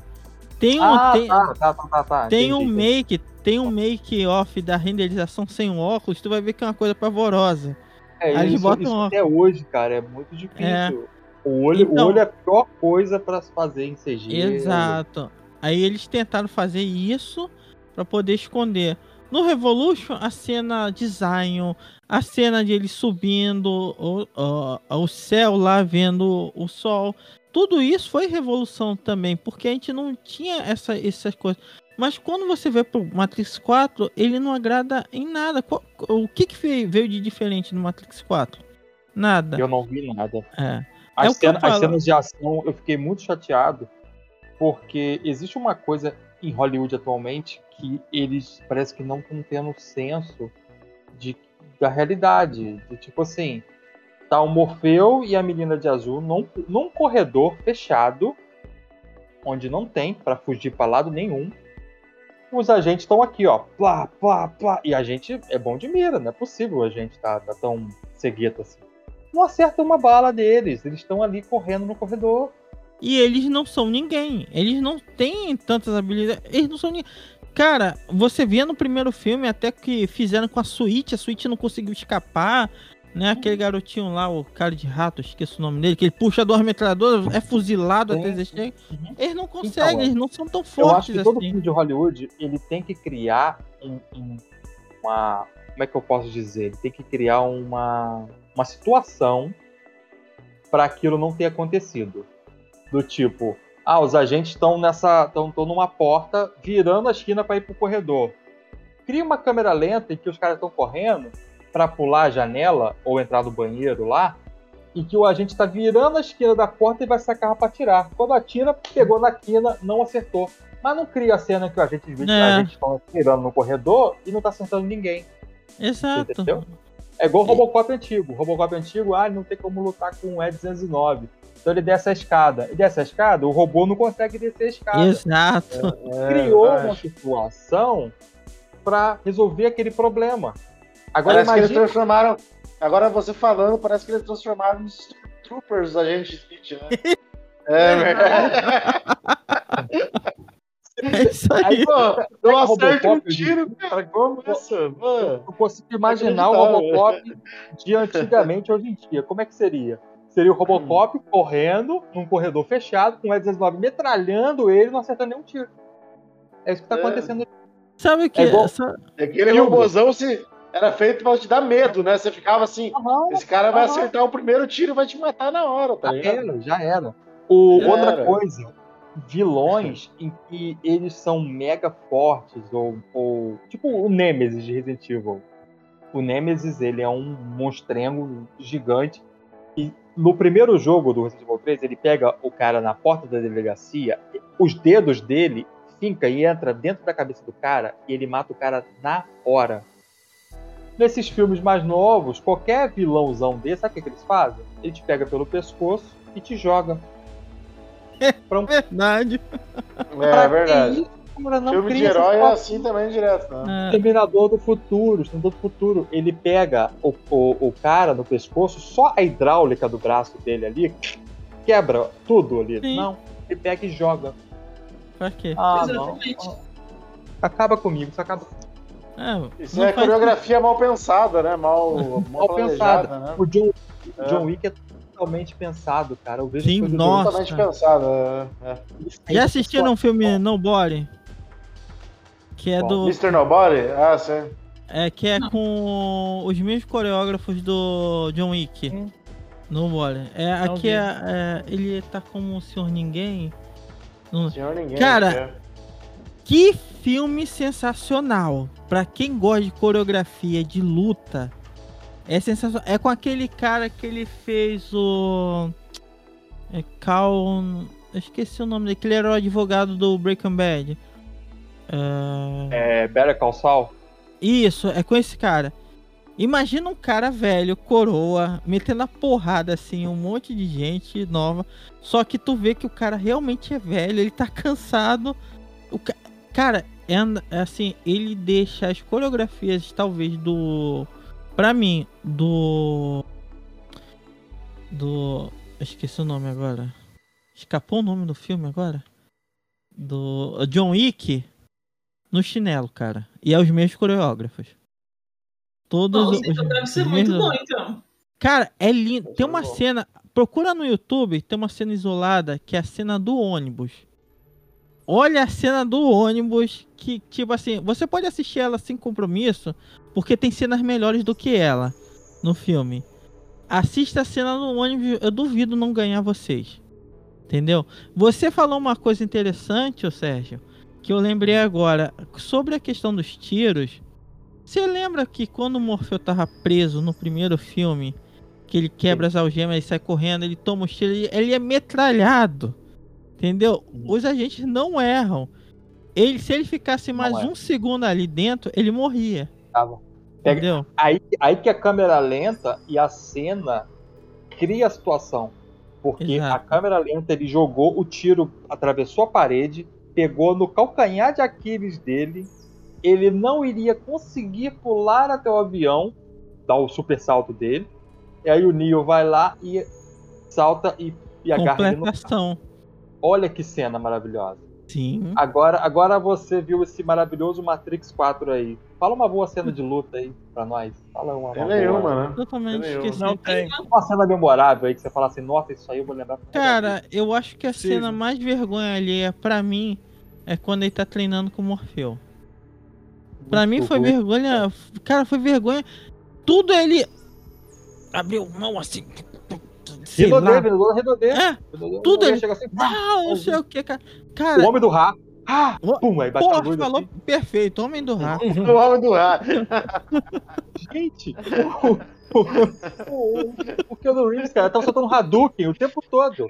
Eu falei, cara, ele vai soltar um Hadouken agora. E muito mal.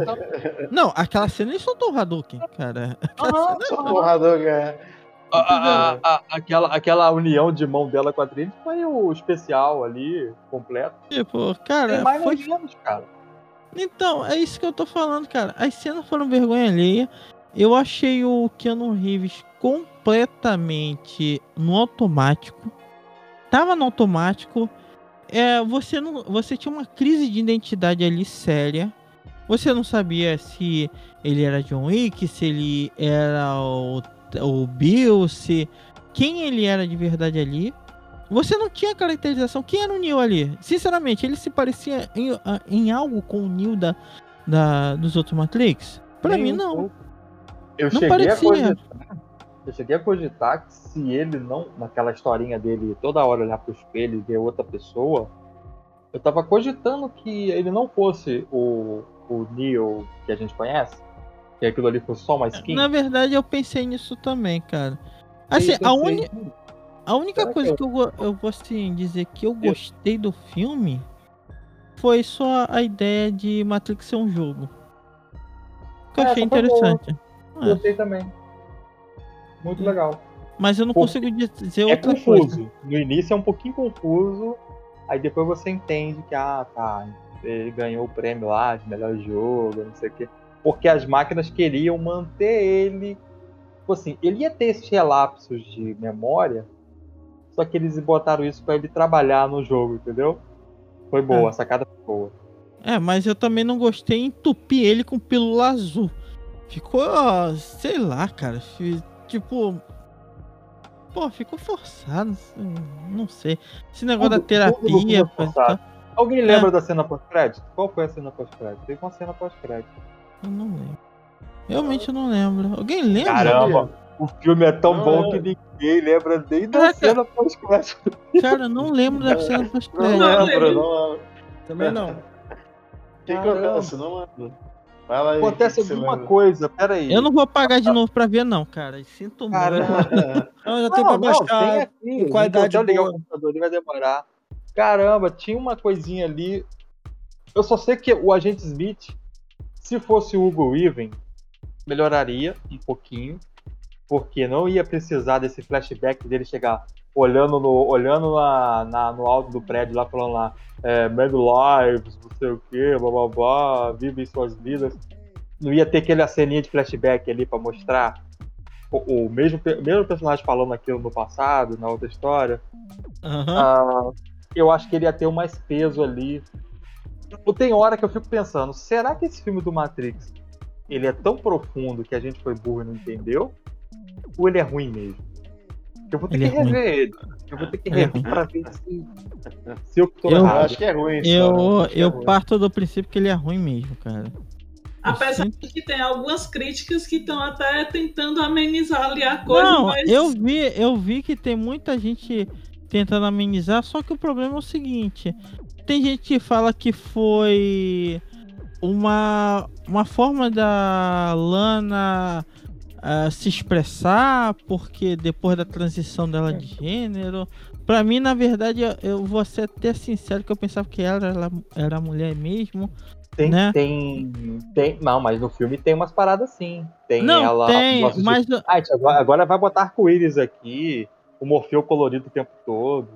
É, mas é, é aquele negócio. ahn, cara, cabe no filme isso? Eu acho que não Sinceramente. cabia, não. Isso não era Porque, necessário. não, a gente, eu, eu até entendo que no começo, no começo, no primeiro filme, ah, os- a personagem Sweet, ela tinha essa tendência, ela tinha roupa branca. A ideia era que quando ela estivesse no mundo real, ela fosse homem, e quando estivesse na Matrix fosse mulher. Que Ah, é esse, é, era por isso que ela tem esse nome Switch, entendeu? A troca, uma né? troca. Só que foi uma coisa que não foi aproveitada. Nintendo, Hã? Alô, Nintendo. Então, foi uma coisa que não foi aproveitada. Mas o que acontece? Nesse filme, eu acho que não coube, não, cara. Sabe por que não coube? Porque já foi batido o assunto. Na verdade, ninguém se importa. Essa é Tu vem verdade, desde. Sense8, né? É, cara, tipo, é necessário colocar em todas as obras esse, esse, esse sentido? Não precisa, todo mundo já sabe quem ela é, já tá consolidada, e ninguém se importa com isso. E Entendeu? a Sati? Hã? A Sati. E aí? Não sei. E aí? A Sati? Sei. É, eu, pra mim, é pra- ela parecia um oráculo, mas ao mesmo tempo não era oráculo coisa nenhuma. Esse filme né? teve algum oráculo? Não teve, não teve. Cara, não não, teve. não tem explicação. Porque eu lembro que no trailer. Na verdade, não teve a arquiteto, famosa- cara. E o arquiteto. Com óculos garrafão, dando um sorrisinho, livrinho de. De. Maravilha. Não, Alice Maravilha. Ah, não. Ah, Não, não é Alice nem a Maravilha. Alice, é a Alice através do espelho. Ah, Que é tá. o, é o é, segundo é. livro. É. Assim, é tanta coisa errada, porque o Matrix original, você saía da Matrix pelo telefone. Sim. E nesse, e nesse daí, você sai por qualquer espelho. Pegou um espelhinho ali, você atravessa pro outro lado. Ah, É o, é o mestre dos parte- espelhos do Flash. isso. Eles pegaram a habilidade daquele cara, do chaveiro. Sim. Sim, E, verdade. Do nada, do nada, eles entravam numa porta e saíam em outro lugar. O... Isso criou até uma ceninha ou outra interessante, quando o agente, um primeiro agente lá no início entra numa porta. Assim que entra na porta, ele entrou num lugar que é baixo. Aí ele dá aquela cambalhota assim, achei legal aquilo ali. Mas reparou que entre essas luzes existiu uma, uma porta de luz? Não, juro que eu não foi logo a, a primeira porta que ele entrou, quando ela quer dar a pílula pra ele, quer levar ele até aquela salinha lá pra bater um papo. Aí ela, no alto do prédio, assim, ela abre a porta, assim, uma porta de luz brilhante. No Matrix antigo, porta de luz, meu amigo, o único lugar que tinha porta de luz era a porta do. do criador, Arquiteto, né? do arquiteto. É. Era a única Exato. Então, resumindo, esse filme não tem regra nenhuma. Não tem, não tem, não tem, não tem. É qualquer coisa. Aí a gente começa a duvidar de várias coisas. Um, será que ela realmente é a criadora dos primeiros filmes? Dois, será que a irmã dela, que é a verdadeira criadora no Matrix, e ela não conseguiu se seguir ali? Três, será que elas só pagaram alguém, tipo assim, foi na internet, escreve um filme pra mim, entendeu? Que eu vou, tem coisa, ah, escreve uma historinha pra mim, elas criaram um filme? Não sei. Entendeu? Tipo assim, acho que é válido a gente botar na mesa, porque não faz sentido, o filme não faz sentido. A única coisa que eu fico feliz é o seguinte: o primeiro Matrix ele até que é fechadinho. Você não precisa de continuação. Os, o Reload Revolution, apesar de as pessoas criticarem, eu acho que é um filme bacana. Foi, foi satisfatório, entendeu? É acima da média pra mim. Não é um excelente filme, tem os seus erros, mas pra mim dá pra terminar ali e acabou. Eu gosto de pensar que no final do filme é, é, foi aquilo mesmo. Teve trégua e acabou por ali. Entendeu? Cada um foi viver a sua vida. Teve a história do jogo, que o jogo não ficou muito conhecido aqui no Brasil, online, né? Foi uma época que a gente não tinha internet boa. Entendeu? Oi. É um jogo só ou é mais um jogo? Não, ele é um jogo online, é um MMO. Eu é um MMO. Xbox, não, tinha, tinha um jogo, só que esse Enter Matrix, é, né? Era, tinha e até uma. Você jogava com a Nairobi, eu acho. Isso, mas esse, esses não são coisa não. Existia um jogo chamado Matrix Online. Ele era um MMO, né? Ah, mas uh... pô, é difícil ser uma coisa canônica. É, cara, mas a história, a história batia muito boa, cara. Ela batia legal. E segundo elas, o jogo tinha supervisão total delas. Entendeu? Ele durou durante dois anos e ele contou uma campanha completa. Dentro do jogo contou as histórias sobre coisas. Tem um livro que o livro na verdade é só um complemento, né? Não é nada demais, eu li. É só algumas coisas a mais que, uh, que teria no filme, que não tem. Mas eu acho que a história. Eu, eu bato muito na tecla da história do jogo porque o jogo faz sentido total. Entendeu? Ele tem uma. Ele é bem lógico o que aconteceria. Porque ele pega muito no ego humano. Entendeu? Porque, porque ele explica, até pela questão do Animatrix, que tu vê que as máquinas tentaram se reconciliar várias vezes. E os humanos é que fizeram a cagada toda.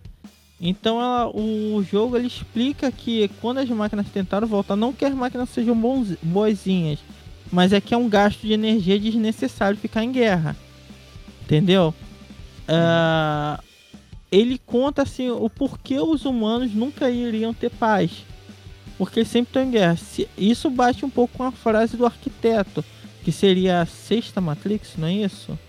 Se eu não me engano. Era a sexta, então, então, o que acontece? Isso bate um pouco que, tipo assim, meio que explica que ah, eles sempre estão em guerra, coisa e tal, a gente sempre teve no comando, vocês só pensam que estão no comando, esse tipo de coisa, né? Vamos caminhar para o encerramento, que acho que a gente bateu mais ou menos as ideias. Seguindo a mesma lógica do Homem-Aranha, vou começar aqui pra, com a Denise. Denise, nota e por quê? Então, nota 1, muito fraco, totalmente descaracterizado. Eita! e assim, muito colorido. Assim, a, ao contrário do primeiro Matrix, e levando em consideração o segundo e o terceiro também, embora que tenham relevado, a, tentando mostrar as referências nesse quarto filme, mas mesmo assim ficou totalmente descaracterizado ao começar pelo Neil. Então, nota 1 um de qualquer jeito. Diego, manda ver aí. Cara, eu acho assim, eu não, eu não acho ele o pior filme que eu já vi na vida, mas, mas tá bem longe de ser bom igual os primeiros três, né? Então eu vou dar uma nota assim, 4, 3, 4. 3, acho que 4 tá bom, 4 tá bom. Assim, ele é um filme assim, eu ainda acredito no, no papel dele, dele como sabe? Como alguns críticos estão falando aí, que, que é uma ideia dela de, assim, sabe? Falar um pouco sobre a experiência pessoal dela, tá? Não sei o quê. Eu acho que tem alguma coisa a ver com isso, porque ela, ela, ela mudou toda a, sabe, toda a essência do, do filme original, tal, da trilogia, trilogia original, né? A mitologia. Poder... Hã? Toda a mitologia. É, mudou toda a mitologia para falar uma coisa diferente. Eu não sei exatamente o que, que ela quer falar. Eu assisti o filme uma vez só.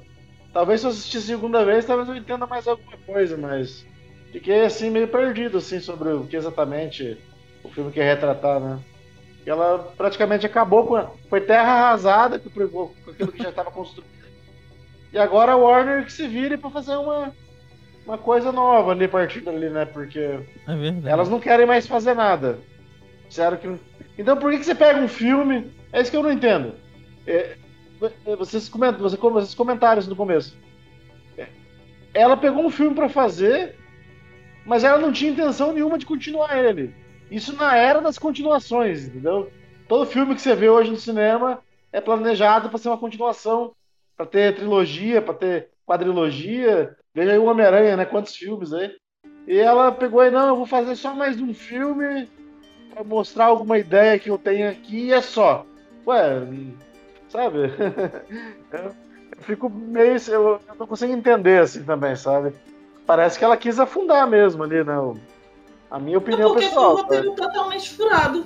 O roteiro ali não prendia de É. jeito nenhum. Não prendia. Elson, Elson, Elson, Elson. Abaixo É. assinado, hein? Disney, compre Matrix. Disney, compre Matrix. É, não, verdade, verdade. não sei se é uma não. boa também, não. Não sei se é uma boa, porque daí aí não é mais filme adulto também, né? Vai virar É. qualquer coisa, né? Tipo, Vai sair um Vai Star Wars multiverso com Matrix aí, meu amigo. Pelo menos, Então, pelo menos eles podem justificar porque não tem sangue, né? Porque todos a gente não tem sangue mesmo. Tem. Nossa, Você me lembrou uma coisa aqui agora, rapidinho. O, o agente, agente Smith, o, o Neo, naquela batalhazinha, aquela lutazinha, aquele sparring dele lá com o Morfeu, Aham. Morfeu dá, Morfeu dá umas cacetadas nele pra lembrar que ele é o Neo, né? É o Neo, vai lá, tá, toma porrada. E ele tá sangrando lá na. Lá na, na cadeirinha, lá deitado lá. Sangrando, saindo sangue. Os caras não desabilitaram a função não sangrar lá? Isso não era um teste? Exato. Lembra que o Matrix, o, o original, ele afundava dentro da, da, do Não, chão? mas ele sente sangue no sim. Ele sente Sente sangue no sangue? primeiro. Tem, na, na luta, tem uma. na luta Não, contra a gente quando ele sim, cai, que ele afunda, se você lembrar, isso aí eu lembro bem. sanguinho ali. Ele volta, ele bota a mão na boca assim. Ué, mas não era pra ser Ah, só simulação. Ela falou, não, mas isso, mesmo lá, você pode sentir as coisas. Explica, isso aí teve. Teve sim. Ó, isso salvou meio ponto. Meio ponto. Vamos lá. É, eu vou dar do, ó, vou dar número 2, nota 2 pra ele. Vou explicar o porquê eu vou dar 2 pra ele. Foi melhor assim do que eu, né? É. Dessa vez. Não, mas eu Mas acho ainda. Eu acho. Oi? O, o, você deu qual a nota antes? Foi, Dois. foi seis? Não, Não. pro Aranha 5. Ah, tá. Eu vou dar um 2 agora, mas eu vou explicar por que eu vou dar o 2. Eu acho sim que o filme foi péssimo. Eu acho que ele foi enganoso de muitas formas. Tá? Até alguns filmes que a gente viu trailers, coisas e tal, que eu sou muito crítico a esses trailers enganosos, né? É, Ele teve um péssimo roteiro, uma péssima atuação. Tipo assim, é digno de um, um framboesa de ouro, entendeu? Ele tem várias características que não se encaixam nem na trilogia e nem a Lana Wachowicz ela consegue se firmar em nada. Mesmo as ideias dela, a mesma posição, eu acho que só, na verdade, o filme ele só serviu para bater o martelo de quanto elas são ruins. Ela, agora, né? Foi sozinha. Ela é ruim como diretora que ela embarcou a vida dela toda no hype de um único filme. E eu nem tô falando de Reload e Revolution, só tô falando do primeiro Matrix, tá? Teve os pistoleiros lá, os assassinos lá ah, nos anos 90 delas, que foi com o Sylvester Stallone, mas o filme é bonzinho, mas também não emplacou muita coisa. E eu achei muito fraco Matrix. Por que eu vou te dar dois? Não por, pelo filme, e pela única coisa que ele gerou bilheteria o suficiente e dinheiro suficiente pro Keanu Reeves de, é, doar 70% do salário dele pra instituição de câncer. Só serviu pra isso o filme. Entendeu?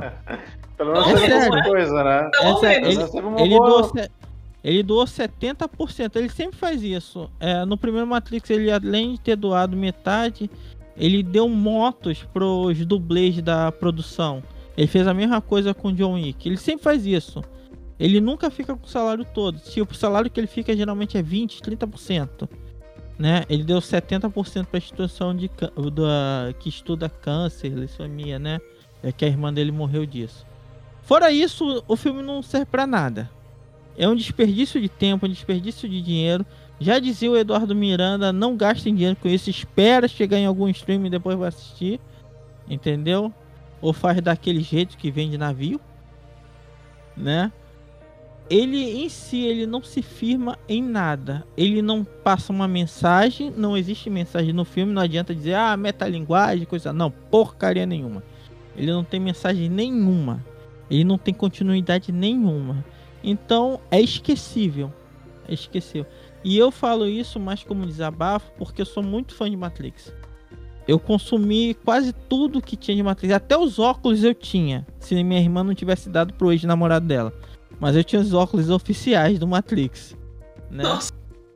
Tinha. Aí. Evelyn devolve meu óculos. Entendeu? Mas o que acontece? É, eu consumi os jogos, consumia é, os livros, as mídias alternativas, tudo. E quando eu vejo Matrix 4, eu simplesmente tenho o sentimento de que ela jogou tudo pro buraco. Tudo que ela construiu foi pro buraco. Ah, porque o estúdio queria tomar. Não, você você jogou tudo fora. Foi ela que jogou. Não vou. Aí o Warner que coisa. O Warner queria a continuação. Pronto, é direito dela. Entendeu? Quando você cria uma obra que você vai pro cinema, você vende os direitos. É tipo assim, acabou. É o direito dela. A Warner, na verdade, deu a oportunidade a ela continuar para ela continuar. E ela que não aproveitou a oportunidade. Então ela jogou, na verdade, a carreira dela no lixo. Eu, não, eu, não, eu acho que no futuro a gente não vai ver grandes trabalhos dela. Nenhuma, e é mesmo a irmã não estando junto, que cada uma tinha uma ideia que. Ela tinha uma ideia que queria continuar a melhor fase da vida dela. Já a irmã falou que não, que era a fase da transição e quando ela perdeu o pai, então ela não queria reviver aquilo fazendo Matrix. Né? Pra mim, ainda assim, eu acredito que ela só não quis participar do Matrix porque ela sabia que ia ser ruim né? E eu não e ela acabou arrastando até o nome da irmã junto, tecnicamente, porque às vezes a gente até numa gafe aqui, a gente comenta o, o filme das Wachowski. Não, esse é só o filme da Lana, não é o da Lily, né? A gente acaba confundindo isso. Rodrigo Oniades. Cada das, das opiniões mais incisivas aqui. Vamos lá. Quatro. Eu me senti vendo um Matrix 1 totalmente rebutado, um filme totalmente genérico. Se vocês forem ver, muito que acontece nesse filme é exatamente de forma genérica acontece no primeiro Matrix. A pílula vermelha e azul, o treinamento do Neo com Morfeu, eles buscando o Neo na Matrix para relembrar o, o que está acontecendo. Ele acordando no mundo real. Pode perceber. É um Matrix 1 genérico aquilo. Essa é a diferença de você, de Homem-Aranha, No Way Home, para Matrix Resurrection. De você usar a nostalgia. O Matrix Resurrection, ele usa, abusa e humilha a nostalgia. Como eu falo humilha? Que ele falta com respeito aos fãs como o Elson de Matrix. Eu confesso que eu não sou tão fã de Matrix, mas amo o primeiro filme, tá? Não sou tão fã dos Matrix como eu sou fã dos filmes do 007, por exemplo. Mas, óbvio que eu me amarro no primeiro Matrix. O segundo é bom, o terceiro é ok, né? Dá pro gasto. Portanto, esse Matrix Resurrection foi feito exatamente como uma forma de levar o público atual, que nunca viu os três filmes do Matrix, para, tipo assim, pô, vocês estão assistindo esse quarto filme. Olha só, tem cenas aqui, os tipos flashbacks, dos três filmes do Matrix. E aí vem aquela coisa, opa, os três filmes lá estão lá disponíveis e tal. Pô, vou ver. Tá na. Se não me engano, tá na, tá na HBO Max. É, tá na HBO Max. Pô, vou ver, cara, pra, pra quem nunca viu. Então, diferença de Homem-Aranha No Way Home e para Matrix, que ambos usam a nostalgia. O Matrix não tem história, ele deixa a história pra lá. Não tem história nenhuma. Nenhuma, nenhuma, nenhuma. É um filme genérico do primeiro. E ele usa e abusa e humilha os, as cenas e os flashbacks do 1, 2, 3, sem necessidade. Toda hora bota a cena do 1, cena do 2, cena do 3, gente do céu. Ah, é, é, chega a cansar. É, cenas genéricas do 1, cenas gen... dentro desse novo, do 2 também, do 3 também. É impressionante. Fizeram uma mistureba que deu tudo errado. E deixaram a história longe, mas a história mais longe ainda. Aí no caso do Homem-Aranha, você tem a nostalgia, mas você tem uma história. Pode tudo bem, algumas falhas ali e aqui, mas compensa Homem-Aranha, porque é um filme muito mais palatável e divertido do que o Matrix Resurrection, já que o Homem-Aranha, quando pega a nostalgia, ela fala para o público: olha só, vocês estão sendo presenteados com a aparição de Tobey Maguire, Andrew Garfield, Duende Verde, Dr. Octopus, mas ao mesmo tempo, quando tem a parada do multiverso no, no MCU, dá brecha de que, opa, esses caras vão aparecer. E, e dito e feito. A gente ficou um ano e meio de, é, ouvindo notícia para lá e para cá se eles vão aparecer, se eles não vão aparecer. No final das contas, eles apareceram. Então, Homem-Aranha, ele não se desvirtua da, da história, do enredo. Ele se preocupa também com a história e com o enredo. Claro, às vezes abusa um pouquinho da nostalgia, muito bem, mas eu já expliquei aqui, porque seria o último filme do Tom Holland como Aranha. Por isso que eles queriam fazer uma homenagem. Mas agora vai ter mais três filmes do Tom Holland no MCU. Muito bem. Já Matrix é uma enxurrada exagerada de nostalgia e deixa. Cortina de fumaça. É uma, foi uma cortina de fumaça, sabe? É a mesma coisa, outro exemplo de que foi lançado em 2021 o filme Space Jam 2. É só nostalgia, só nostalgia, só nostalgia. Ah, o Máscara tá ali, o Batman e Robin dos anos 60 tá ali, o Superman, o Animated Series, sei o quê. E daí? E daí? Cara, chega a encher o saco. Ah, você não quer nostalgia? Eu quero sim, porque eu sou um cara que ama nostalgia. Até hoje jogo os. Tá aí o Sérgio Caldeira que não me deixa. Que, que sabe o que eu tô falando. Eu até hoje jogo games dos anos 80 e 90, né, Sérgio? Porra, claro que eu ah, gosto da. Rodrigo só de Doom. É, claro que eu gosto de nostalgia, óbvio, mas quando você usa nostalgia, você tem que faltar, não, você não tem que faltar respeito com essa galera. Você tem que fazer uma uma mistura saudável Sim. do atual com o retrô, mas sempre utilizando uma história poderosa. Matrix tem uma história poderosa e eles jogaram no vaso e deram descarga bonito.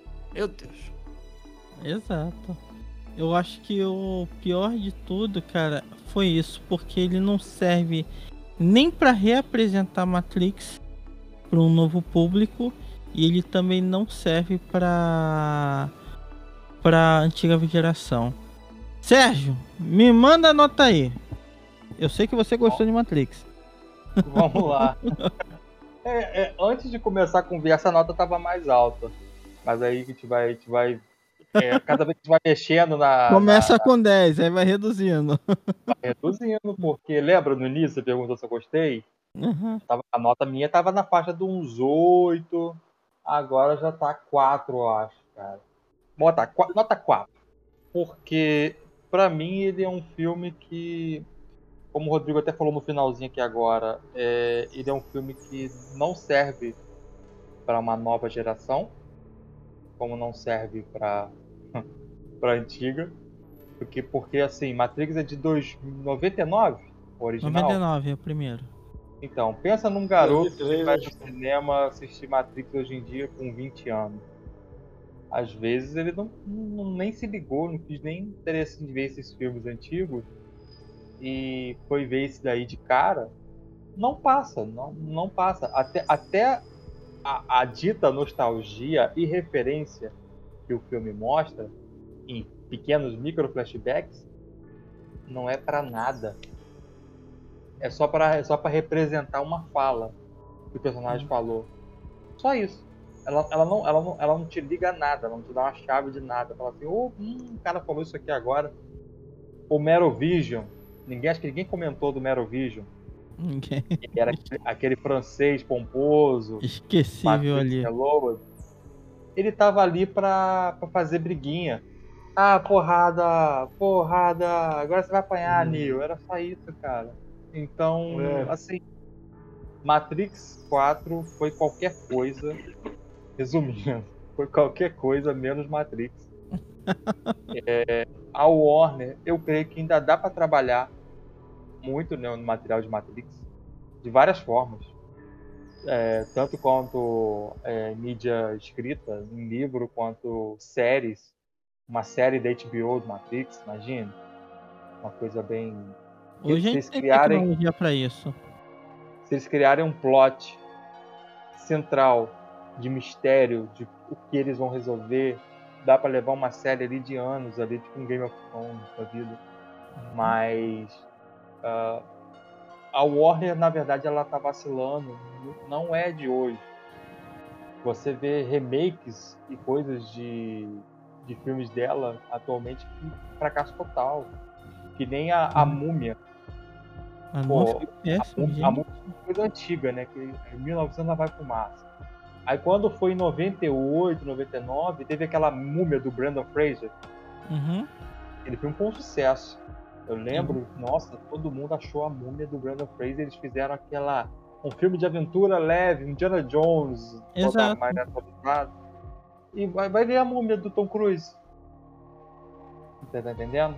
Então são coisas da Warner que tá, tá faltando um pouco mais de pulso firme direção ali para saber o que, que, que cada um vai fazer.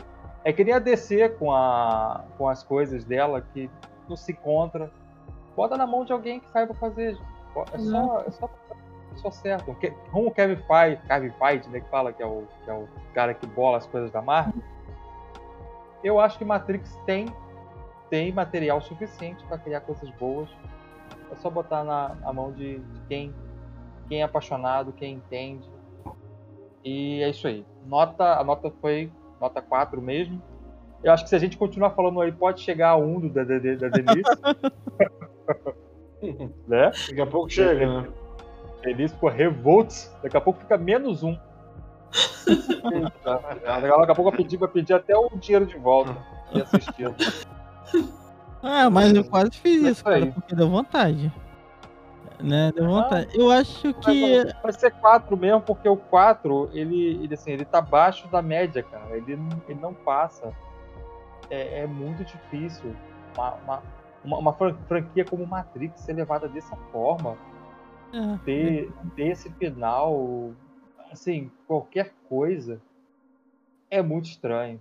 É muito, é. muito a galera tá, tá muito drogada, tá muito fora da casinha pra fazer um negócio desse. Eu acho que o, o Matrix, pra continuar, cara, a primeira coisa que ele tem que fazer hoje, se ele quiser, se a Warner, apesar que a Warner tá uma porcaria, até tá vendendo a CW, né? De tão ruim que tá. Sim. É, eu acho que a, a, a melhor coisa que eles têm que fazer é matar todos os personagens de Matrix e criar uma nova saga. Uma nova? Sem Neo, sem Trint. Não desmerecendo os atores, mas é porque não, não faz mais sentido tê-los na história. Entendeu? Funciona mais, né? Oi? E nem funciona mais. Se é. for pegar do jeito que foi feito esse quarto filme mesmo, oh, El, não funciona. A gente. Aí cai pro menos um mesmo. Desculpa interromper. A Matrix a gente conversou o primeiro trecho todo sobre Homem-Aranha multiversos, né? Multiverso Homem-Aranha. Matrix é facilmente você cria um multiverso. É, pior que é. É uma camada de Matrix. É fácil, é fácil. Camada, é. O Animatrix tá aí pra isso. O Animatrix não criou várias historinhas, várias coisinhas. É, se você lembrar bem da história do. Quando eles pegam no Animatrix, que eles pegam Sentinela pra tentar converter eles, eles, eles meio que criam um outro universo onde os, o, aquela sentinela era uma outra, um outro ser, outra entidade que ele se conecta novamente. Basicamente é um outro Olha, universo, dá pra a, se fazer. A série, a série Black Mirror, ela é uma aula em alguns episódios. Tem, tem episódios que são mais ou menos, mas tem alguns que são geniais. Sim. Cara, que é uma coisa assim que você pensa, gente, a, aquelas histórias, tipo aquele episódio de Natal, que o cara tá ali, bota a mulher pra trabalhar, a mulher vai, ah, não quero trabalhar. Aquilo então, tá é agoniante, cara. Ah, daqui a pouco, daqui a pouco pro cara levou 10 segundos, pra mulher levou 3 anos. Então, a Matrix é meio isso. Matrix tem essa, esse conceito. O que, o, que, o que eles têm que fazer é criar regras. E cria regra para esse mundo. A regra é essa. Disso aqui a gente não pode passar. Se a gente passar disso, é algo mega específico, mega único. E aí é o, oh, é o segredo eu, da história. É, eu assisti um filme, te interrompendo aí, Sérgio. Eu assisti um filme chamado Reféns, que ele leva exatamente para o lado da tecnologia, que ele tem até a questão do chip, que é inserido na mulher. Mas nesse caso, é totalmente virado para a mulher ser uma espécie de empregada para o marido. Olha que ponto que chega a questão da tecnologia, né? Ou seja, a Mas mulher eu quero, tem, eu quero essa tecnologia. Tem que ser totalmente submissa, né? Que nesse caso, assim, tem mulheres que hoje em dia já já conseguem o seu trabalho. Nesse caso dessa mulher desse filme, ela quer ser totalmente independente do marido. Uhum. Então, para ela, não colou de jeito nenhum. é tanto que eu tenho um nota altíssimo. Cara, é isso? É mais ou menos isso. É, é, é numa realidade meio alternativa, né? Que onde você pode controlar outras pessoas pelo chip, alguma coisa nesse sentido. Gente, a gente vai encerrando com esse clima meio melancólico por causa de Matrix. Pô, era melhor ter começado pelo Matrix e terminava bem com Homem-Aranha, hein? Oh, ou me, ou melhor, é melhor ter visto o filme do Pelé. Entendeu? É verdade. Vocês vão aumentar a nota do Homem-Aranha, tá bom? Depois de você ter humilhado o Matrix. Isso aí, pessoal. É, é o que eu tô falando. eu tô comigo. É isso aí, galera. Eu, mas mesmo assim, eu tenho que agradecer a todos vocês porque foi um podcast incrível. A gente debulhou aqui, ainda tivemos mais, mais ideias para outros assuntos. Quem sabe a gente não. A gente não pegue Matrix novamente pra ir a fundo, bem na ferida ali mesmo. Quem sabe nisso. Tem que agradecer a todos vocês e eu quero, por favor, que vocês se despeçam e deixem seu, a sua mensagem final aí, as redes sociais. Lembrando que todas as redes sociais de todos vão estar aqui na descrição do Spotify. Agora estamos exclusivos no Spotify, né? Estamos saindo um pouquinho do YouTube, que o YouTube não está dando não tá nos dando a devida atenção, né? E a gente é muito sentimental, né? A gente gosta de atenção. Vai Sim. lá, Denise, manda ver. Então, galera, muito obrigada pelo bate-papo hoje. Hoje rendeu bastante, porque foi dois assuntos bem discutidos, assim, que a gente pegou, que foi Homem-Aranha e Matrix. E também, galera, a minha crítica tá na minha página, no Cine Série Play, dos dois filmes também. Estão lá, confiram. E valeu, galera. Diego, manda sua mensagem aí. Então, é, valeu aí por né, terem me convidado para participar do Hit Combo, né? Foi um prazer conversar com vocês aqui sobre esse filme, sobre esses dois filmes. É, eu tenho um projetinho que eu tô tocando agora, assim, meio junto com outras pessoas, que é o podcast Aleteia. Tem lá no Spotify também o Aleteia Pod, é o nome, né, do, da descrição, assim. Para achar mais fácil, é Aleteia Pod. E lá eu também falo sobre Matrix, né, mas eu falo sobre o primeiro, né. que tinha, uma, que tinha toda uma mensagem mais interessante, mais... Né, que tinha uma, sei lá, uma, uma mitologia mais bem construída. E é isso, obrigado por, né, por ter me convidado a participar aí. E é só porque se alguém quiser procurar lá no, no Instagram, tá Diego Lope, né? Diego Lope com I lá. E é isso. Obrigado aí, Elcio. Valeu pela oportunidade. Valeu. Rodrigo Aniades.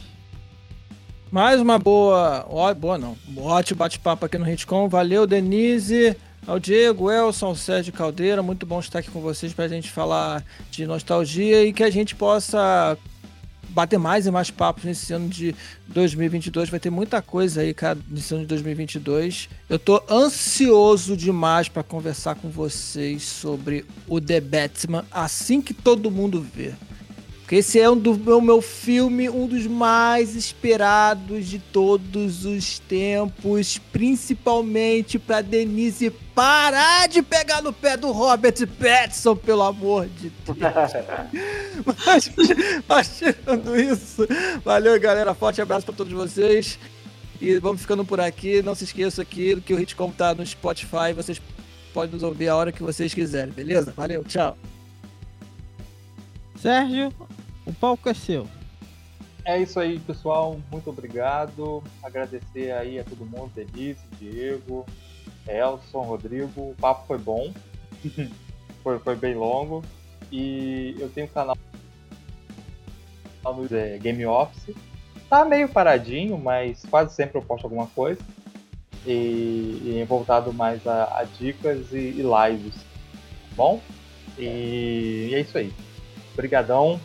E o que tiver, meu filho, de, de coisas aí de cinema, jogos, pode me à vontade. Alguém vai fazer uma live pra The Kid aí? Tô doido pra ver a próxima temporada, hein? Galera, muito obrigado. Eu sou o Elson. Quem quiser me seguir, eu tô no Instagram, vai estar tá aqui o link na descrição. Por favor, com, curtam, compartilhem o, o podcast. Vai estar tá aqui na descrição também o nosso Instagram, que a gente sempre tá postando coisa lá legal, entendeu?